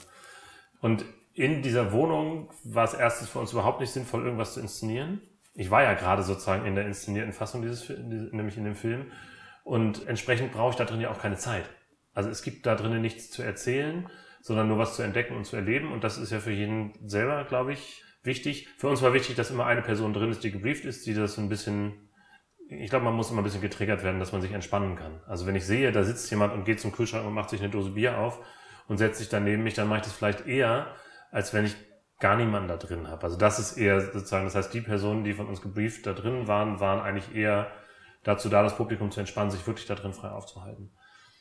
Und dann ist es ja so, das Stück ist damit ja nicht beendet, sondern in dem Moment, wo ich rausgehe, werde ich ja hinten um das Gebäude rumgeführt und habe dann die Möglichkeit, auf einer Theatertribüne nochmal in die Wohnung reinzugucken, was ich von innen nicht sehe, weil es verspiegelt ist, und kann mit Kopfhörern das Ganze nochmal sehen als Theaterstück.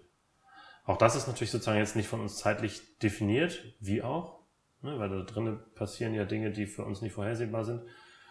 Und da bin ich dann sozusagen Voyeur, was ich nur sein kann, wenn ich vorher drin war, was ich wichtig finde, weil sonst gibt es so eine ganz komische, ungleiche Situation. Aber damit wird das Ganze natürlich ähm, so ein bisschen aufgehoben.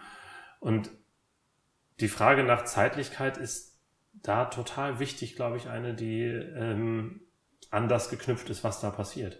Also für genau diese Ideen zu sagen, ich gehe jetzt in diese Wohnung, die ich gerade noch im Film sozusagen als Kulisse gesehen habe, gehe dann da rein und vergesse dann vielleicht sogar auch, oder vielen ist es passiert, vergesse dann da drinnen, dass ich auf einer Theaterbühne bin, bis zu dem Moment, wo ich wieder rausgehe und dann wieder denke, Mensch, ich bin ja im Theater und jetzt gucke ich das auch wie eine Guckkastenbühne. Da brauche ich sozusagen für die Erfahrung nur Eigenzeit und eben keine, also nur Eigenzeit des Publikums und keine Eigenzeit der Kunst. Wenn ich jetzt sowas wie Stadt nehme, wo permanent ähm, ich so einen Takt höre und so äh, Beats höre und merke, dieser ganze Raum verändert sich in verschiedenen, also räumlich als auch über das Licht, als auch klanglich und so, dann merke ich ja, der Raum hat eine sehr klare Eigenzeit. Dann möchte ich auch, dass das Publikum am Anfang kommt und am Ende geht. Also da ist es genau umgekehrt total wichtig, dass diese Eigenzeit auch erlebt wird, damit ich diesen Transformationsprozess, der da im Vordergrund steht, wirklich erlebe und wahrnehme. Und das heißt, in so einem Moment ist es ganz klar, da habe ich gar keine Freiheiten für das Publikum, wie lange etwas dauert. Das heißt sozusagen, die Frage ist dann immer daran geknüpft, was eigentlich passiert. Also welche Form von Zeitlichkeit. Und die kommt immer an ihre Grenzen, wenn ich polyphon arbeite oder mehrstimmig oder heterogen, weil dann ist immer so die Frage, wie lange brauche ich jetzt für mich subjektiv, um Zeit zu haben, in alles reinzuhören. Und dann weiß ich natürlich nicht, ob das für jemand anders stimmt. Das ist dann immer ganz schwierig, finde ich. Aber, aber da muss man dann Setzungen finden oder man hört sich ganz oft mit vielen Leuten an und dann kommt man irgendwann auf so einen Wert, wo man merkt, okay, das ist eine Viertelstunde, ist gut, jetzt muss auch mal was Neues kommen oder so. Aber die Zeitlichkeit ist total geknüpft an den Gegenstand. Von daher finde ich, also deswegen fand ich es interessant, deswegen hatte ich dich auch gefragt, Geld, wie, wie schreibst du schnell? Weil eben gerade, also bei Land, also ich, ich verstehe das sofort, wenn ich die Texte lese, lese ich sie intuitiv schnell, die ich gelesen habe von dir, ne? weil sie sozusagen auch von der Interpunktion her und von der Art und Weise, wie sie äh, mit Wiederholung arbeiten und mit Sprüngen und so, ne? Sofort suggerieren, ich bin ein schnell gelesener Text. Und das ist ja auch spannend, dass man das wirklich irgendwie herstellen kann mit Text, obwohl ich eigentlich als, für mich als Leser ja alle Freiheiten der Welt habe, den zu lesen, wie ich will. Ich kann ja vor allem springen sogar, ne? Das kann ich ja bei einer Theateraufführung oder beim Konzert nicht. Deswegen haben wir bei Land uns entschieden zu sagen, das Publikum bekommt den Text wirklich als Buch. Den müssen sie abgeben am Schluss wieder und da kommt man dann genau in so eine Frage, wie lange braucht man denn jetzt für dieses Buch? um das durchzulesen, weil wir wollten jetzt nicht, dass die Leute das Gefühl haben, sie sind überfordert und denken, dann brauche ich gar nicht reingucken. Aber es sollte auch noch nicht nach zehn Minuten durch sein. Und da fand ich es sehr schwierig. Und natürlich kann man so ein bisschen sowas steuern. Aber eigentlich mochte ich sozusagen an Text, dass er die Freiheit hat, dass er keine Zeitlichkeit hat. Also ich glaube trotzdem, dass du recht hast, ähm, irgendwie gibt der Text eine Geschwindigkeit vor Aber manchmal ist es schön, dass man die gar nicht befolgt, wenn man liest, oder? Hm. Ja, ja, ja, ja, klar. Hm.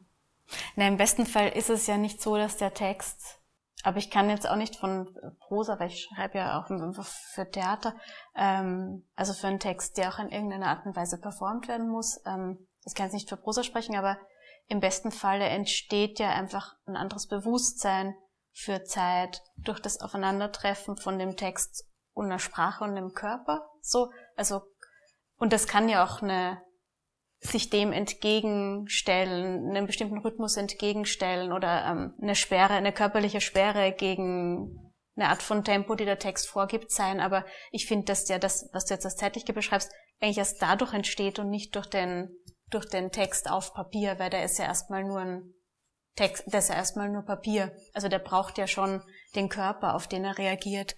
Ähm, kann ich noch mal, kann ich noch eine Sache nachfragen, ja, nur aus Interesse ja. zuvor? Und ähm, in diesen, in den Räumen, wo du gemeint hast, das ist eigentlich, also da gibt es keine Inszenierung, aber es gibt eine Art von, es gibt schon eine Art von Dramaturgie über die eine Person, die drin ist noch, ne? Und die so untriggert, was man drin machen kann, ne? Ja, ich würde noch nicht mal sagen Dramaturgie. Also die Idee war wirklich, wir haben die Wohnung dieses Ingolf Hedeke eben eins zu eins nachgebaut. Mhm und auch komplett funktionsfähig. Hm. Das heißt, es ist eine Küche, die funktioniert. Also was nicht funktioniert, ist das Badezimmer. Den Raum haben wir abgeschlossen. Und es gibt so eine klangliche Überinszenierung. Also es ticken ein bisschen zu laute Uhren, es ist ein bisschen zu lautes Klimaanlagengeräusch. Man hört oben manchmal jemand knarzen, als ob da oben noch jemand wohnt und so. Also das gibt's, aber da würde ich tatsächlich sagen, das ist selbst von Klanginstallation noch weit entfernt. Das ist wirklich einfach eine akustische Raum, Raumdesign. So. Und wir haben eben immer dafür gesorgt, dass eine Person im Raum ist, die irgendwas macht. Mit dem Ziel tatsächlich, dass das Publikum auch was macht. Die Person liest auch manchmal nur oder beantwortet Kreuzworträtsel. Mhm. Benutzt aber diese Wohnung. Also das war uns wichtig. Mhm. Also legt mal eine Schallplatte auf oder wenn die schon die ganze Zeit läuft, nimmt die Schallplatte vielleicht mal wieder runter. Also alles, wo ich merke, ah, das ist keine feste Setzung, sondern ich kann das hier selber auch mit in die Hand nehmen. Mhm. Das war so ein bisschen das Ziel. Aber schon eine Art von Leitsystem. Ne? Das heißt, es mhm. gibt quasi, es ist nicht komplett unplanbar und komplett offen. Das hat mich, ist überhaupt gar keine wertende Frage, es hat mich nur interessiert. Man okay. kann ja auch nicht mhm. übernachten, oder? Hätte man übernachten können? Nee, natürlich nicht. ähm, das Ding wird ja immer geschlossen. Das ja. ist ja im Theaterraum. Und genau deswegen muss es dieses Leitsystem geben, damit es, also das funktioniert so rum, damit es echt wirkt, muss ich sozusagen das verstärken. Hm. Und durch die Personen, glaube ich, vergessen die Leute schneller, die drinnen sind, dass sie in der Theaterinszenierung sind, was sie nicht vergessen würden, wenn der Raum ganz leer ist. Also es ist tatsächlich sozusagen, ich, ich, es ist ja ein Fake. Und damit der Fake echt wird, muss ich, muss ich sozusagen drüber, drüber gehen. Hm. Und tatsächlich, es sind ja Situationen entstanden, wo Leute nicht mehr rausgegangen sind, bis wir schließen mussten. Da entstehen eben soziale Situationen, die ganz wundervoll sind, weil, weil man für einen Moment wirklich vergisst, dass man sozusagen in einer Kunstsituation ist. Also der Raum schafft es tatsächlich auf irgendeine Weise, dass die Leute sich da drin angenehm wohlfühlen. Wie du ja sagst, natürlich super, dass sich da zwei Leute kennengelernt haben, die jetzt befreundet sind, das wusste ich nicht. Das ist natürlich sehr, auch wahrscheinlich eher selten. Aber das, das, also was du sagst, ist natürlich eine interessante Frage. So natürlich wird die, also da wird eine extreme Künstlichkeit hergestellt mit dem Ziel, eine Natürlichkeit, zumindest die Illusion einer Natürlichkeit hervorzurufen.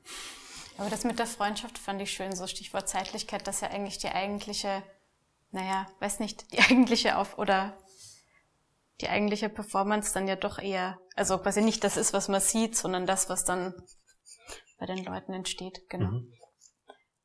Ich würde gerne noch mal so ein bisschen so einen anderen Take versuchen sozusagen, und zwar von diesem so zusammen erleben, etwas in, in Performances zusammen erleben als, als Publikum auch hin wieder zum Zusammenleben, jetzt auch von eurer Seite als äh, Kunstschaffende, nämlich in Bezug auf Arbeitsbedingungen. Also projektbasiertes Arbeiten gestaltet sich ja oft so, dass genau, dass sich schnell eine Situation herstellt, in, in der es ein ganz intensives und auch arbeitsintensives Zusammenleben gibt auf einen bestimmten Zeitraum, also in der Probenzeit.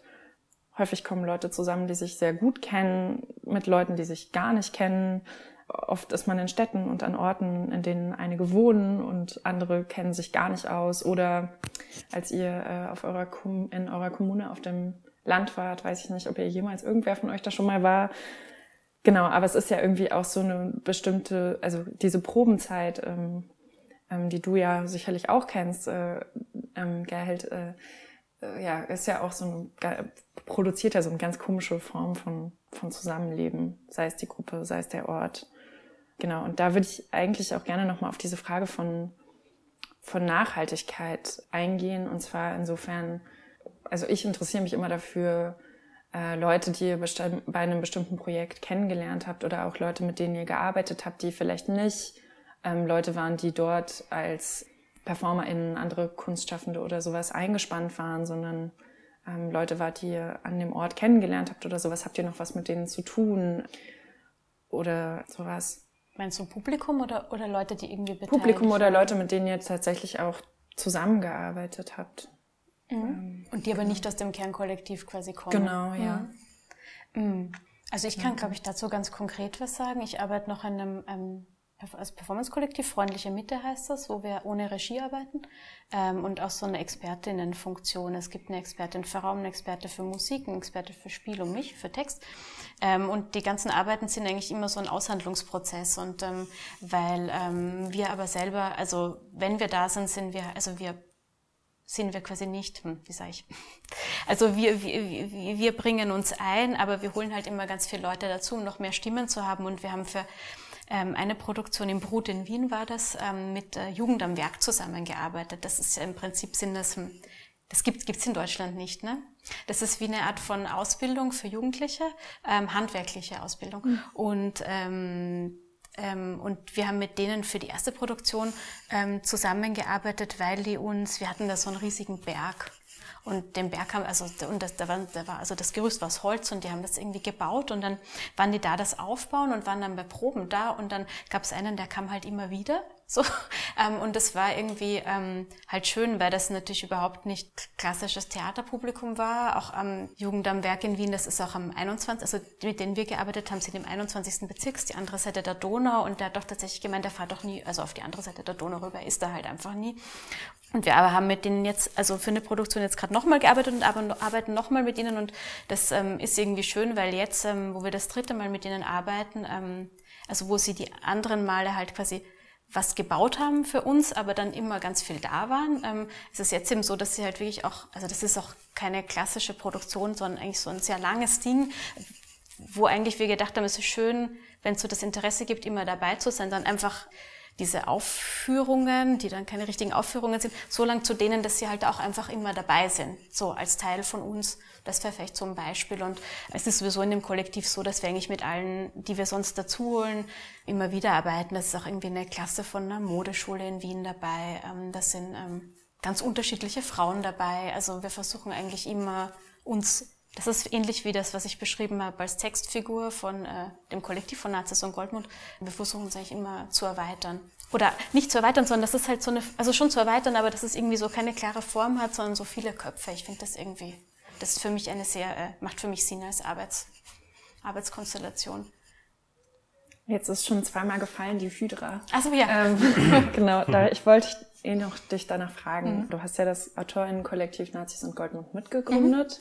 Mhm. Und ihr habt es euch zur Aufgabe gemacht, so kann man es auf eurem Blog lesen, die Erzähl- und Interventionsstrategien der europäischen Rech Re Rechten, Rechten, also die Erzähl- und Interventionsstrategien der europäischen Rechten kritisch zu beobachten.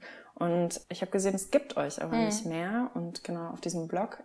Und äh, das letzte, was ich jetzt gesehen habe, war ein Post, dass es euch seit irgendwann Mai oder sowas diesen Jahres nicht mehr gibt. Und mhm. vielleicht kannst du was dazu sagen? Mhm. Die Aufgabe ist ja noch nicht vorbei. Nee, nee. Und es gibt vor allem in dieser, es gibt schon noch, aber nicht mehr in dieser Blogform. Also ich hole mal kurz aus, wir haben uns ursprünglich gegründet, das war im Vorfeld der Bundespräsidentschaftswahl in Österreich vor zwei Jahren, glaube ich, war das, wo es zum ersten Mal einen Kandidaten der FPÖ gab. Das war ja vor der ganzen fürchterlichen Regierung. Und wir, ich habe halt, also wir haben so untereinander gesprochen, ähm, und dachten halt, wenn wir die ganze Zeit drüber reden, können wir auch einfach was machen und waren am Anfang zu fünf, das waren Sandra Gugic, die macht eher Prosa, Thomas Arzt, Thomas Kirk, Jörg Albrecht und ich. Und ähm, haben dann dachten dann eben, es wäre gut, diesen Blog mal aufzumachen, wo mal, wo man einmal die Woche einen Text schreibt und auch direkt reagieren kann. Da schien uns eben dieses direkte Reagieren sehr wichtig und haben versucht, viele Kolleginnen und Kollegen auch dazu zu holen für den Blog. Und ähm, das war dann auch so. Und dann haben wir ähm, eine Konferenz gemacht im Ballhaus Ost 2018, wo wir dann noch mehr KollegInnen, aber also nicht nur Text, sondern auch Musik, bildende Kunst und so eingeladen haben, um halt untereinander zu sprechen, ist vielleicht ähnlich wie das Prinzip der vielen, aber wirklich mit Künstlern, wie können wir uns irgendwie künstlerisch zusammenschließen und genau, was heißt Solidarität und was heißt Privilegien abgeben und diese ganzen Sachen. Und dachten dann irgendwie, die Konferenz war super, aber ähm, eigentlich ist was gut, dass wir die gemacht haben, weil jetzt sind wir mehr, aber eigentlich braucht man uns nicht mehr so richtig. Und dann war es auch so, dass wir gemerkt haben, dass alle reagieren immer wahnsinnig schnell. Und das schnelle Reagieren wird wie so ein Spiel. Die Rechten machen irgendwas und dann reagiert man schnell. Und haben uns dann eben angefangen zu fragen, ist das noch, die, stimmt das noch so? So? Stimmt das noch mit Text? Und ähm, dazu kam noch, dass damals eine, letzten Frühjahr war das, eine Theaterzeitschrift ein Interview mit uns gemacht hat und das wurde im gleichen Heft mit einem langen Gespräch mit Mark Jongen abgedruckt, wovon wir nichts wussten. Und als wir nachgefragt haben, warum, war die Begründung dafür, dass quasi wir ja eine widerständige Position sind. Und wir hatten einfach den Eindruck, dass das, was wir machen, völlig in die falsche Richtung geht, weil wir wollten eigentlich auf rechte Normalisierung hinweisen und jetzt sind wir das Argument dafür, dass man die Rechten, also äh, normal, dass das normalisiert ist.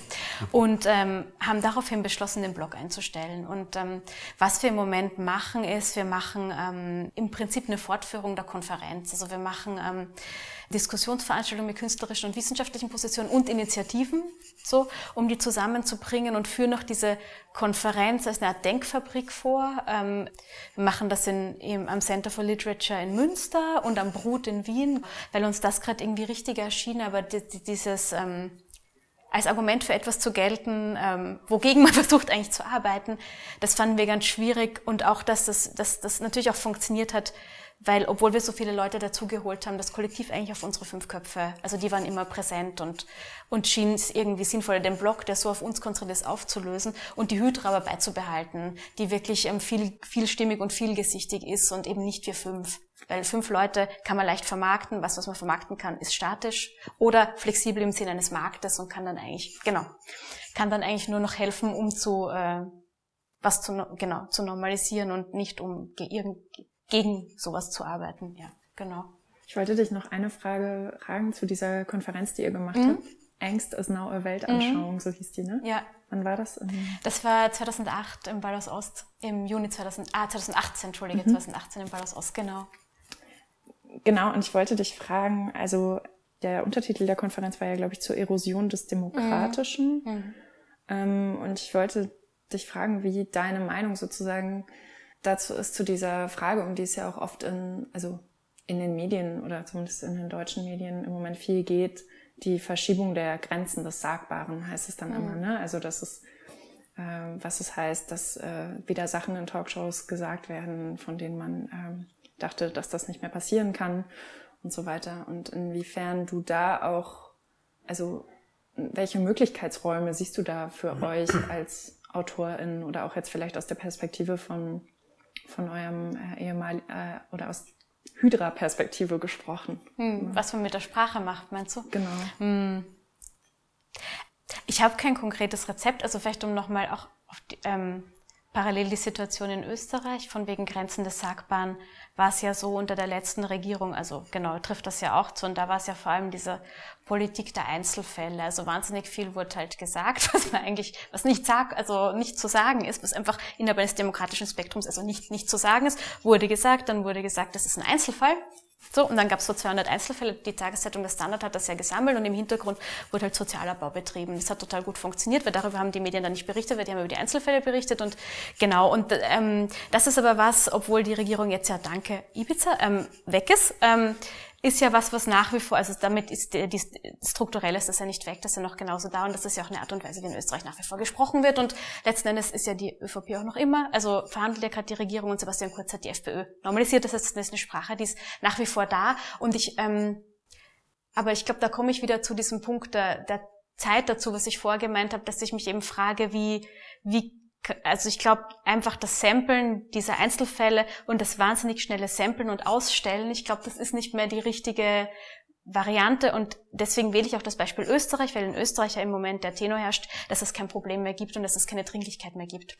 Einfach weil die FPÖ aus der Regierung draußen ist und die Rechtsextremen sind draußen und alles ist gut und ähm, deswegen ja dieses schnelle Reagieren gar nicht mehr geht, weil dann sagt ja niemand mehr Einzelfälle, aber es wird natürlich trotzdem die gleiche Politik gemacht und es wird halt ein bisschen anders gewordet, aber es ist ja im Grunde dasselbe. Und da denke ich eben gerade viel drüber nach, wie man die, diese Dringlichkeit, die nach wie vor da ist, wie man die versprachlichen kann. Aber das ist jetzt total abstrakt. Ich habe noch keine Variante gefunden, aber ich denke eben viel über, eine, wie kann ich eine andere Zeitlichkeit in die Texte einziehen nach. Genau. Hast du da das Gefühl, dass das was, also sozusagen, weil das mit dem Sagbaren ist ja so eine Sache, dass du gesagt hast, ich glaube, das ist, also in Deutschland ist es schon auch krass, was sozusagen politisch eruiert. Und ich frage mich immer, wie das mit der Kunst zusammenhängt. Also ich will die Kunst nicht überschätzen da drinnen, was sie da für Einflüsse hat, aber ich habe das Gefühl, in der Kunst gibt es sozusagen so eine klare Positionierung im linken Spektrum, politisch, wo ich mich immer frage, ist das sozusagen etwas, also es gibt dann ein sehr tolles Buch von, von Michael Hirsch, ähm, die Stärke der kulturellen Linken ist ein Symptom für die Schwäche der politischen Linken. Ob das zusammenhängt, also ob man sich sozusagen das nicht, nicht, ob die Kunst nicht sozusagen sich das zurückerobern muss, also weil sozusagen eine politisch extrem unkorrekte Kunst in den 80ern natürlich sozusagen von sehr linken Positionen aus äh, oft verteidigt wurde, ohne dass man sagen würde, Kunst ist politisch moralisch auf der linken Seite als komplettes Spektrum. Also ich habe oft das Gefühl, dass wir versuchen sozusagen tatsächlich das bessere Leben irgendwie herzustellen. In künstlerischen Bereichen, in Kollektiven, in Arten, wie wir zusammenarbeiten wollen und so.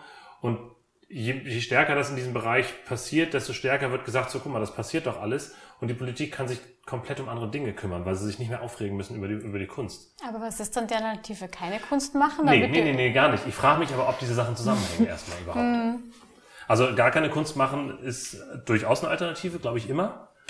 Ich bin mir nicht so sicher, ob die Welt dann so viel schlechter wäre, vielleicht langweiliger, aber das ist gar nicht der Punkt. Ich frage mich, ob man sich im Bereich der Kunst eine Freiheit zurückerobern muss, die zu einem Punkt führt, wo alle anderen sagen, so Moment, was kann man doch nicht machen.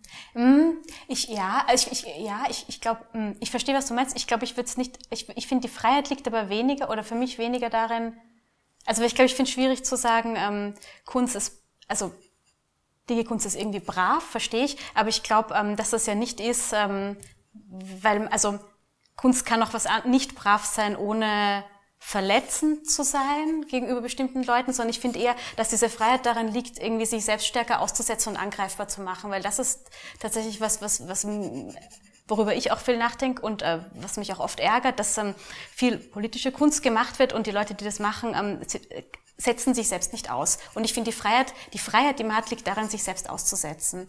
So.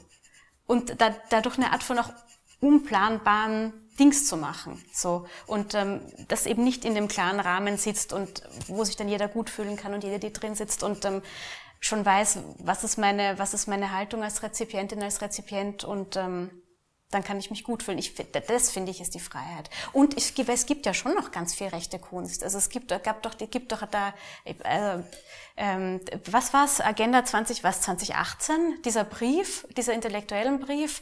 Ähm, wir sehen die die Bedrohung des Abendslandes, bla bla bla, wo Uwe Telkamp auch unterschrieben hat. Entschuldigung, ich habe, ähm, aber es gibt es gibt ja rechte Kunst, die gab es ja immer. Also die ist ja genauso da. Die wünsche ich mir auch gar nicht. Ich, hm. äh, sinnlose Kunst wünsche ich mir tatsächlich.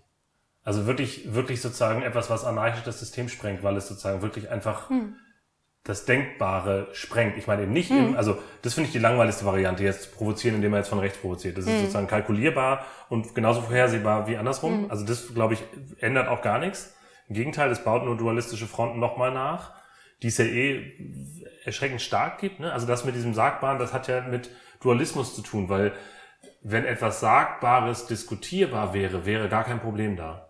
Das Problem ist ja, dass etwas Sagbares als, also Meinung wird mit Fakt total gleichgesetzt, weil man sagt, Fakten sind sowieso etwas, das ist so subjektiviert worden, dass man sagt, das ist fast schon eine Meinung. Also eine, eine ne, sozusagen eine, eine, ein Fakt ist fast eine Meinung, heißt sozusagen, wenn jemand mit einer politisch rechtsgerichteten Meinung rauskommt, sind nicht alle anderen völlig entspannt und sagen so, ich kann dir sofort erklären, warum das, was du sagst, Bullshit ist, ähm, sondern alle sagen so, um Gottes Willen, wenn du das sagst, dann kann ich nur eine zweite Meinung dagegen packen. Also da passiert ja sozusagen nichts, ne? passiert ja nur so ein dualistisches sich anbrüllen. Also deswegen frage ich mich sozusagen, wie kriegt man in so einen Bereich Freiheit rein, die dann plötzlich wieder sagt, okay, ich, ich mache da nicht mit bei diesem Dualismus, weil sozusagen dieses, also klar gibt's rechte Kunst, aber deutlich weniger, würde ich sagen, als mhm. links engagierte Kunst. Und beides ist so ein bisschen was, wo ich mich frage, instrumentalisiert sich oder instrumentalisieren wir uns eigentlich zu stark im formalen Bereich? Ich glaube auch da, ne, sozusagen dieses, was wir vorhin schon angesprochen haben, im alltäglichen Leben muss man, glaube ich, total gucken, dass man einfach die Dinge so, wie man sie leben möchte, auch einfach macht. Also, dass man guckt, dass, wenn man in einem Kollektiv arbeitet, dass man wirklich kollektivmäßig äh, arbeitet, wenn man nicht im Kollektiv arbeitet, dass die hierarchischen Strukturen angesprochen und ausgesprochen und geklärt sind und so. Also ich glaube, solche Sachen, die gehören ja einfach zum Leben dazu, ne? dass man sich nicht scheiße behandelt, gegenseitig, ganz einfach. das ist, ich, das hat ja nichts mit dem zu tun, was man dann macht in dieser Gruppe. Mhm. Und da frage ich mich das tatsächlich so ein bisschen, weil ich äh, in der Musik ist es einfacher, ne? Wir machen eh sinnlosere Sachen. Aber deswegen, da, da du mit Texten mhm. arbeitest, ist es ja noch viel näher dran. An so einem, ähm, also muss man sich positionieren, das wäre so eine Frage. Ich meine, man positioniert sich, denke ich, ja eh automatisch. Auch durch eine, durch eine Verweigerung der Position. Aber ich finde wirklich auch, was du mit dem Sprengen gemeint hast, das geht ja eben nur, wenn man sich selbst aussetzt. Ähm, und ich finde eigentlich nicht, dass das Problem ist, wir sind irgendwie so instrumentalisiert zu so einem braven linken Dings, sondern wir sind halt, also wir, oder halt viel ist halt so vermarktwirtschaftelt, ne? Also man macht halt dann so ähm, sch schön handhabbare Projekte. Und das hat ja auch was damit zu tun, ähm, dass man sich in sowas gar nicht aussetzen kann oder gar, gar kein unplanbares Moment einziehen kann, weil es sonst sich gar nicht so gut rezipieren lässt, lassen würde oder so gut einordnen lassen würde. Ich finde eher das das Problem. Und jetzt so über Literatur sprechen gibt schon, also Gabriel Barilli hat einen Film über Strache gemacht, der jetzt leider doch nicht in die Kinos kommt. Ähm, Thomas Klawinitsch hat den unterstützt. Ähm, Uwe Tellkamp, also gerade Literatur gibt's gibt's also relativ prominente Stimmen von rechts. Und ich habe schon wieder, ah, Sibylle Levitscharow, genau. Also das, das, das sind Surkamp-Autorinnen. Also das, ähm, das ist, ähm, finde ich jetzt nicht, ähm, sind nicht so ein paar kleine, das ist schon eine große, starke Stimmen sind es. Kannst du noch mal ganz kurz erklären, wie du das mit dem sich aussetzen mm. Ich weiß gar nicht, ob ich so viel Konkretes sage. Also über Text gesprochen, glaube ich, wäre es, ähm, ich meine, wenn man schreibt, kann man immer drüber nachdenken, ähm, geht es um den Text oder geht es um mich? Und behalte ich als Autorin, als Autor meine Auto Autonomie oder der Text? So. Und ähm, wenn ich sie als Autorin behalte, dann ist das ein schlechter Text, der sich nicht aussetzt. So. Wenn ich die Autonomie dem Text übergebe, dann, dann hat das eine Art von unplanbarem Moment und dann ist es interessant. Und also, ähm, um jetzt das irgendwie augenfällige Beispiel zu zitieren, was ja eh klar ist, aber deswegen waren ja auch die Arbeiten von Christoph Schlingensief so toll. Weil das genau das war, das war ein sich selbst aussetzen und darüber gab es immer was, was nicht kontrolliert war. Und daraus ist so eine spannende Ambivalenz entstanden, dass man sich eben, also, dass man dann dabei war oder das gesehen hat und, und man konnte es nie richtig fassen. Es hat sich immer wieder entzogen, aber eben nicht, weil schlecht gedacht war, sondern durch diesen Moment. Und das irgendwie denke ich halt, das ist so wichtig bei der Arbeit und man ist so oft mit einem Markt konfrontiert. Also gerade im, also es ist sonst sicher auch, aber im Literaturbetrieb ist der auch wahnsinnig stark, ähm, so und so zu klingen, sich so und so verkaufen zu lassen und, ähm, und einfach gegen diesen Markt so ein anderes Element ins Schreiben einzu, führen. Das finde ich wahnsinnig wichtig. Es war jetzt auch nicht viel konkreter wahrscheinlich, aber. es gibt noch zwei Sachen, weil ich jetzt gerade so versuche, wie, welche Bogen können wir noch so machen? Wir können einfach springen. Genau, oder wir springen einfach. es gibt noch zwei Sachen. Ich würde dich, Hannes, eigentlich gerne noch nach ähm, Good Morning Deutschland fragen. Mhm. Und dann können wir vielleicht am Ende noch ganz kurz darüber reden, weil ihr ja beide, du doch auch, Hannes, oder schon ähm, auch Lehraufträge hattet und oder habt und äh, mich da interessiert, ähm, also sozusagen als so ein, ein äh, wie sagt man, zukunftsweisendes Ende oder ähm, ne, was ist mit dem Zusammenleben und der Vermittlung und dem Nachwuchs. Aber Kat jetzt sozusagen Vielleicht kannst du noch was erzählen zu Good Morning Deutschland, einfach weil ich das, mich das auch persönlich interessiert und ihr da ja äh, 2016 einen Radiosender gegründet habt von und für geflüchtete Personen und äh, mich, ich mich gefragt habe, was interessiert dich besonders an diesem Radioformat und den speziellen Arbeitsweisen, die es mit sich bringt, auch im Hinblick auf unser Thema. Also ähm, welche Leute sind da zusammengekommen und wie geht's, wie läuft's gerade, läuft's noch, wie ging's mhm. weiter? Ja, ich würde gerne kurz, weil ich habe vorhin, als du es erzählt hast mit der Nachhaltigkeit äh, von, von Projekten, äh, nochmal was zu sagen, weil ich da, also ich habe da auch so drüber nachgedacht, währenddessen, wie das ist. Mit den Leuten, also das ist bei mir tatsächlich nicht so, dass ich sage, es gibt so einen wachsenden, also es gibt einfach sehr enge Freunde, mit denen ich auch immer wieder mal zusammenarbeite. Und es gibt Leute, die treffe ich über die Jahre immer wieder. Das ist aber natürlich eigentlich eher man arbeitet eh in einem ähnlichen Bereich, trifft sich dann auch wieder, denkt dann, Mensch, wir machen mal wieder was zusammen oder dann arbeitet man auch gar nicht mehr zusammen und bleibt aber sozusagen bekannt. Leute, die wirklich von außen kommen, also wie zum Beispiel jetzt bei Land, ähm, wo wir eben in die Nähe von Runkel in einen ähm, verlassenen Bauernhof für eine Woche reingegangen sind und quasi für eine Woche eine Kommune gegründet haben, eine temporäre. Mit allen auch aus diesem Ort, die da auch mitmachen wollten, aber natürlich auch mit Leuten, die wir mitgebracht haben. Und da ist es so ein bisschen so eine, also da ist es so, wenn das Projekt vorbei ist, ist vorbei. Da gab es dann noch so Situationen, wir haben diesen Bauernhof dann auch neu angemalt und sind aber nicht fertig geworden, weil das irgendwie super anstrengend von der Struktur dieser Wand war. Das heißt, man sah im Film immer, wie Leute das Ding anmalen und dann waren wir fertig und da fehlt aber noch so ein Drittel. Das sah natürlich total mies aus. Und dann war auch klar, okay, das können wir jetzt so nicht lassen. Und dann äh, hat es irgendwie dann irgendwie mehrere Wochen gedauert, bis wir gesagt haben, jetzt finden wir wieder Zeit, dass wir da hinfahren, sind wir da halt aber hin und haben das fertig gemacht und haben dann nochmal alle getroffen, wo dann auch klar ist, das gehört schon für so ein Projekt dazu. Ne? Auch wenn man das jetzt nur temporär macht, man kann da nicht einfach so einen Schrotthaufen hinterlassen, was ich auch mehrmals sozusagen schon bei Großfilmproduktionen in Brandenburg gesehen habe, wo die dann irgendwelche ähm, Schutthalden hinterlassen, weil die da einen Actionfilm gedreht haben. Sowas gibt's, aber ich finde eine andere Form von Nachhaltigkeit, Nachhaltigkeit, die für mich interessant ist, ist, und da trifft das Projekt mal in Deutschland vielleicht ein bisschen rein, ist, wie lange halten eigentlich Stücke? Also wenn man wirklich Stücke macht, ich habe jetzt eine Aufführung jetzt dieses Jahr im Sommer gesehen von einem Stück von mir von 2008 oder so, was mir total lange hervorkommt, was natürlich totaler Quatsch ist, weil ich höre ja auch zu Hause irgendwie Stücke, die 150 Jahre alt sind und so. Und für mich ist aber relativ alt. Und das finde ich aber dann interessant. Also was haben die jetzt sozusagen tatsächlich noch für eine Wirkung und welche haben die dann nicht mehr? Und es gibt Stücke, die haben eigentlich mit jetzt zu tun und die sind dann vielleicht als Zeitdokumente irgendwann noch interessant, aber haben eben nicht mehr diese, also wirklich Nachhaltigkeit. Also wo man sagt, okay, das, komm, das müssen wir nochmal machen, das Stück oder so. Also das finde ich tatsächlich interessant. Das betrifft natürlich nicht so sehr die Leute, mit denen man arbeitet, sondern eher die Stücke selber. Und bei Good Morning Deutschland das ist entstanden 2015, als plötzlich sehr viel große Flüchtlingsunterkünfte in Deutschland irgendwie gebaut wurden und plötzlich total viele Leute an so einem Ort waren. Und das war so ein, eine Frage in Donaueschingen von dem Leiter der Musiktage, ob ich mir vorstellen kann, da irgendwie was zu machen. Weil in Donaueschingen waren es 2000 Leute, die in der Unterkunft waren und der Ort hat 20.000 Einwohner. Das heißt, 10% der Bevölkerung waren plötzlich neu auf einen Schlag.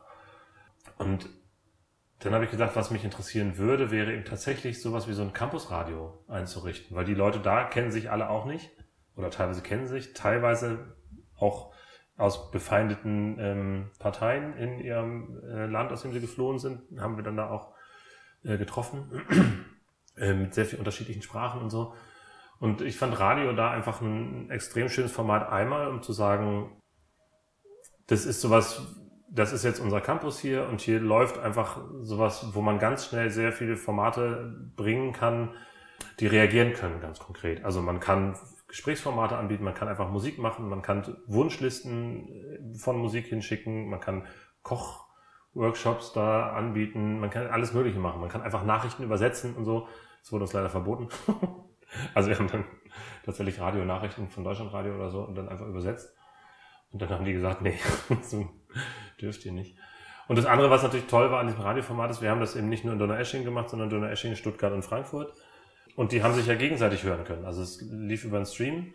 Und gleichzeitig haben diese drei Radiostationen in den Unterkünften hatten, das waren so Wintergärten und die hatten so Lautsprecher draußen. Das heißt, man hat gesehen, wenn jemand Radio macht, was auch so ein bisschen, also die Idee von mir kam auch so ein bisschen aus irgendwelchen, ich weiß nicht mehr, irgendwelchen Hollywood-Filme, wo irgendwie so amerikanisches Campusradio, wo dann da jemand sitzt und munter fleißig vor sich hin spricht. Und natürlich der Name kommt ja auch von Good Morning Vietnam.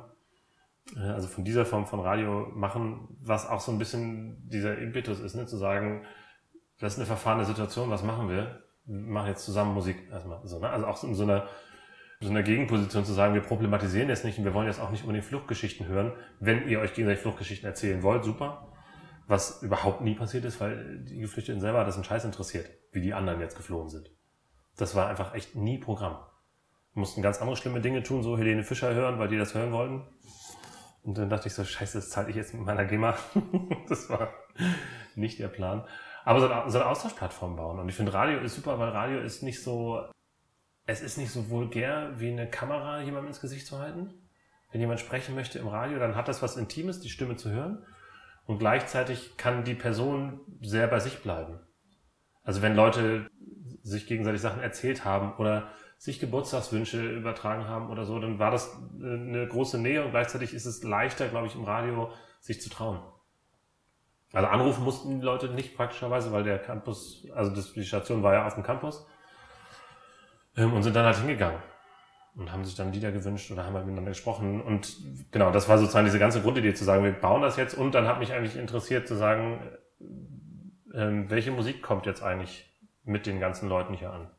Ist es anders als das, was wir hier hören? Ist es total das Gleiche? Welche Unterschiedlichkeiten prallen da aufeinander? Und das verträgt Radio ja extrem gut. So, und so sind die Sachen entstanden und das Radio in Donaueschingen ist dann nach einem halben Jahr wieder geschlossen worden. Da war die Unterkunft dann auch fast weg. Also von 2000 Leuten ist sie geschrumpft auf, glaube 150. Äh, in Frankfurt gibt es noch, in Stuttgart auch. In Frankfurt ist es nicht mehr in der Unterkunft, sondern im Studierendenhaus. Und in Stuttgart ist es noch der Unterkunft. Und weißt du, ob das immer noch so läuft, dass ähm, es ist jetzt an den beiden Stationen in Sta äh, Frankfurt und Stuttgart äh, jetzt so Teams, die sich so sozusagen so äh, da so einge oder wie sagt man so nicht so negativ, aber so sich so gegründet, also nicht festgefahren, sondern wie sagt man das dann? Die es so gegründet haben. Genau, ja, also sind es immer die gleichen Leute oder ähm, sind's, kommen immer wieder auch neue Leute dazu und wie lernen die sich kennen? Weißt du was? Das ist schon ein Kernteam. Also das okay. war aber auch sozusagen, als wir es gegründet haben, war uns total wichtig zu sagen, wir stellen wirklich Leute an die das betreuen. Weil ich glaube, dass solche Sachen nicht auf einer reinen Freiwilligkeit basieren, sondern die müssen eine bestimmte Qualität haben, damit überhaupt jemand zuhört und von da aus kann es dann den nächsten Schritt gehen. Das heißt, wir haben in den Unterkünften Leute angesprochen. In Stuttgart war es sowieso, da hatten wir irgendwie zwei Journalisten aus Syrien, die geflohen, eine Journalistin und ein Journalist, die geflohen waren, dann war das Ganze super einfach. Dann gab es noch einen, der äh, extern dazugekommen ist, der nicht geflüchtet ist. In Frankfurt war es ein Dolmetscher, der vor 20 Jahren geflohen ist, ein Kurde, der natürlich konnte sechs Sprachen oder weiß nicht, das war natürlich super, weil er konnte sofort mit allen auf allen Sprachen reden und so. Äh, und jemand aus der Unterkunft. In Donaueschingen war es sogar eine von den Leuten, die da gearbeitet hat. Also die sozusagen, ich glaube, die hat Essensausgabe gemacht oder so. Also das heißt, es war extrem gemischt. Und mit denen haben wir dann so einen Crashkurs gemacht.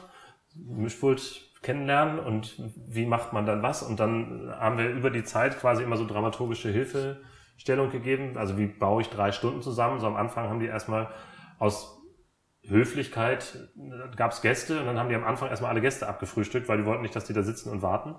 Was zwar sehr nett war, aber für die Sendung natürlich total blöd. Weil nach einer halben Stunde war dann nur noch Musik.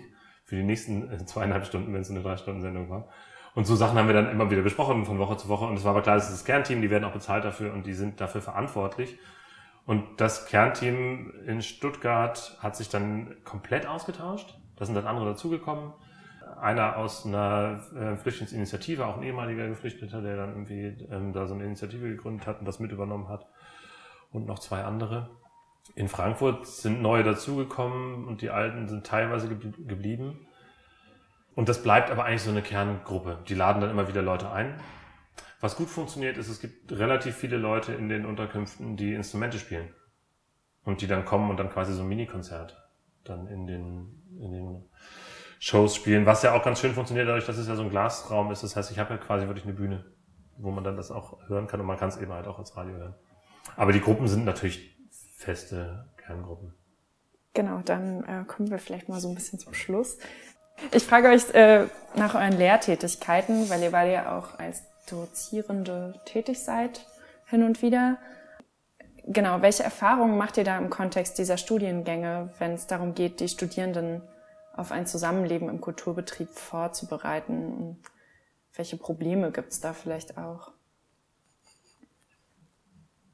Ja, also fange ich an. Ich habe ja ähm, seit einem Jahr eine Professur auch, was total schön ist, weil ich mit den Leuten intensiver arbeiten kann. Ich hatte vorher halt so Lehraufträge, das war auch super, aber da ging das nicht so.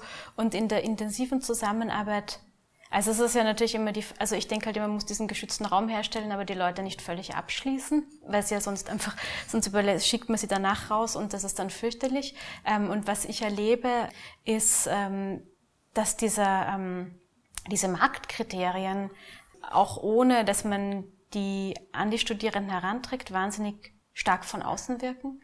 Und dass es vor allem für ähm, die Studierenden, die keine weißen bioösterreichischen Männer sind, schwierig ist. Also schwierig ist auch ähm, also da viel mehr Zweifel ist, auf die eigene Stimme zu vertrauen und auch einen Text so durchzuziehen, weil die Angst wahnsinnig groß ist, entweder dann in einer ganz unangenehmen Schublade zu landen oder ähm, nicht gehört zu werden, obwohl die Texte toll sind.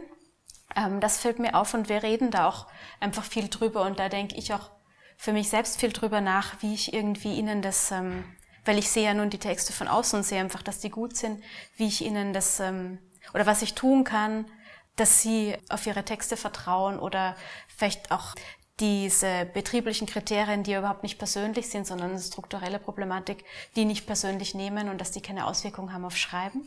So, das finde ich, das, das merke ich. Ähm, in Wien ist es nicht so krass, dass die ganze Zeit die ähm, Verlage ähm, dort sitzen und sich alles anschauen. Man kann die gezielt einladen, aber da ist wirklich dieser, diese Kriterien kommen wirklich von Studierendenseite. Das fällt mir auf und ich ähm, versuche dann einfach mit ihnen halt ähm, mir viel Zeit zu nehmen für die Texte, damit man so ein Gespräch über Texte entwickelt, weil man auch merkt, wenn so ein Gespräch über Text da ist und über das eigene Schreiben, dass dann diese, diese, die, diese von außen herangetragenen Kriterien dann weniger stark werden, weil man einfach immer ganz stark am Schreiben ist und diese Kriterien haben ja eben überhaupt nichts mit dem Schreiben zu tun in Wirklichkeit.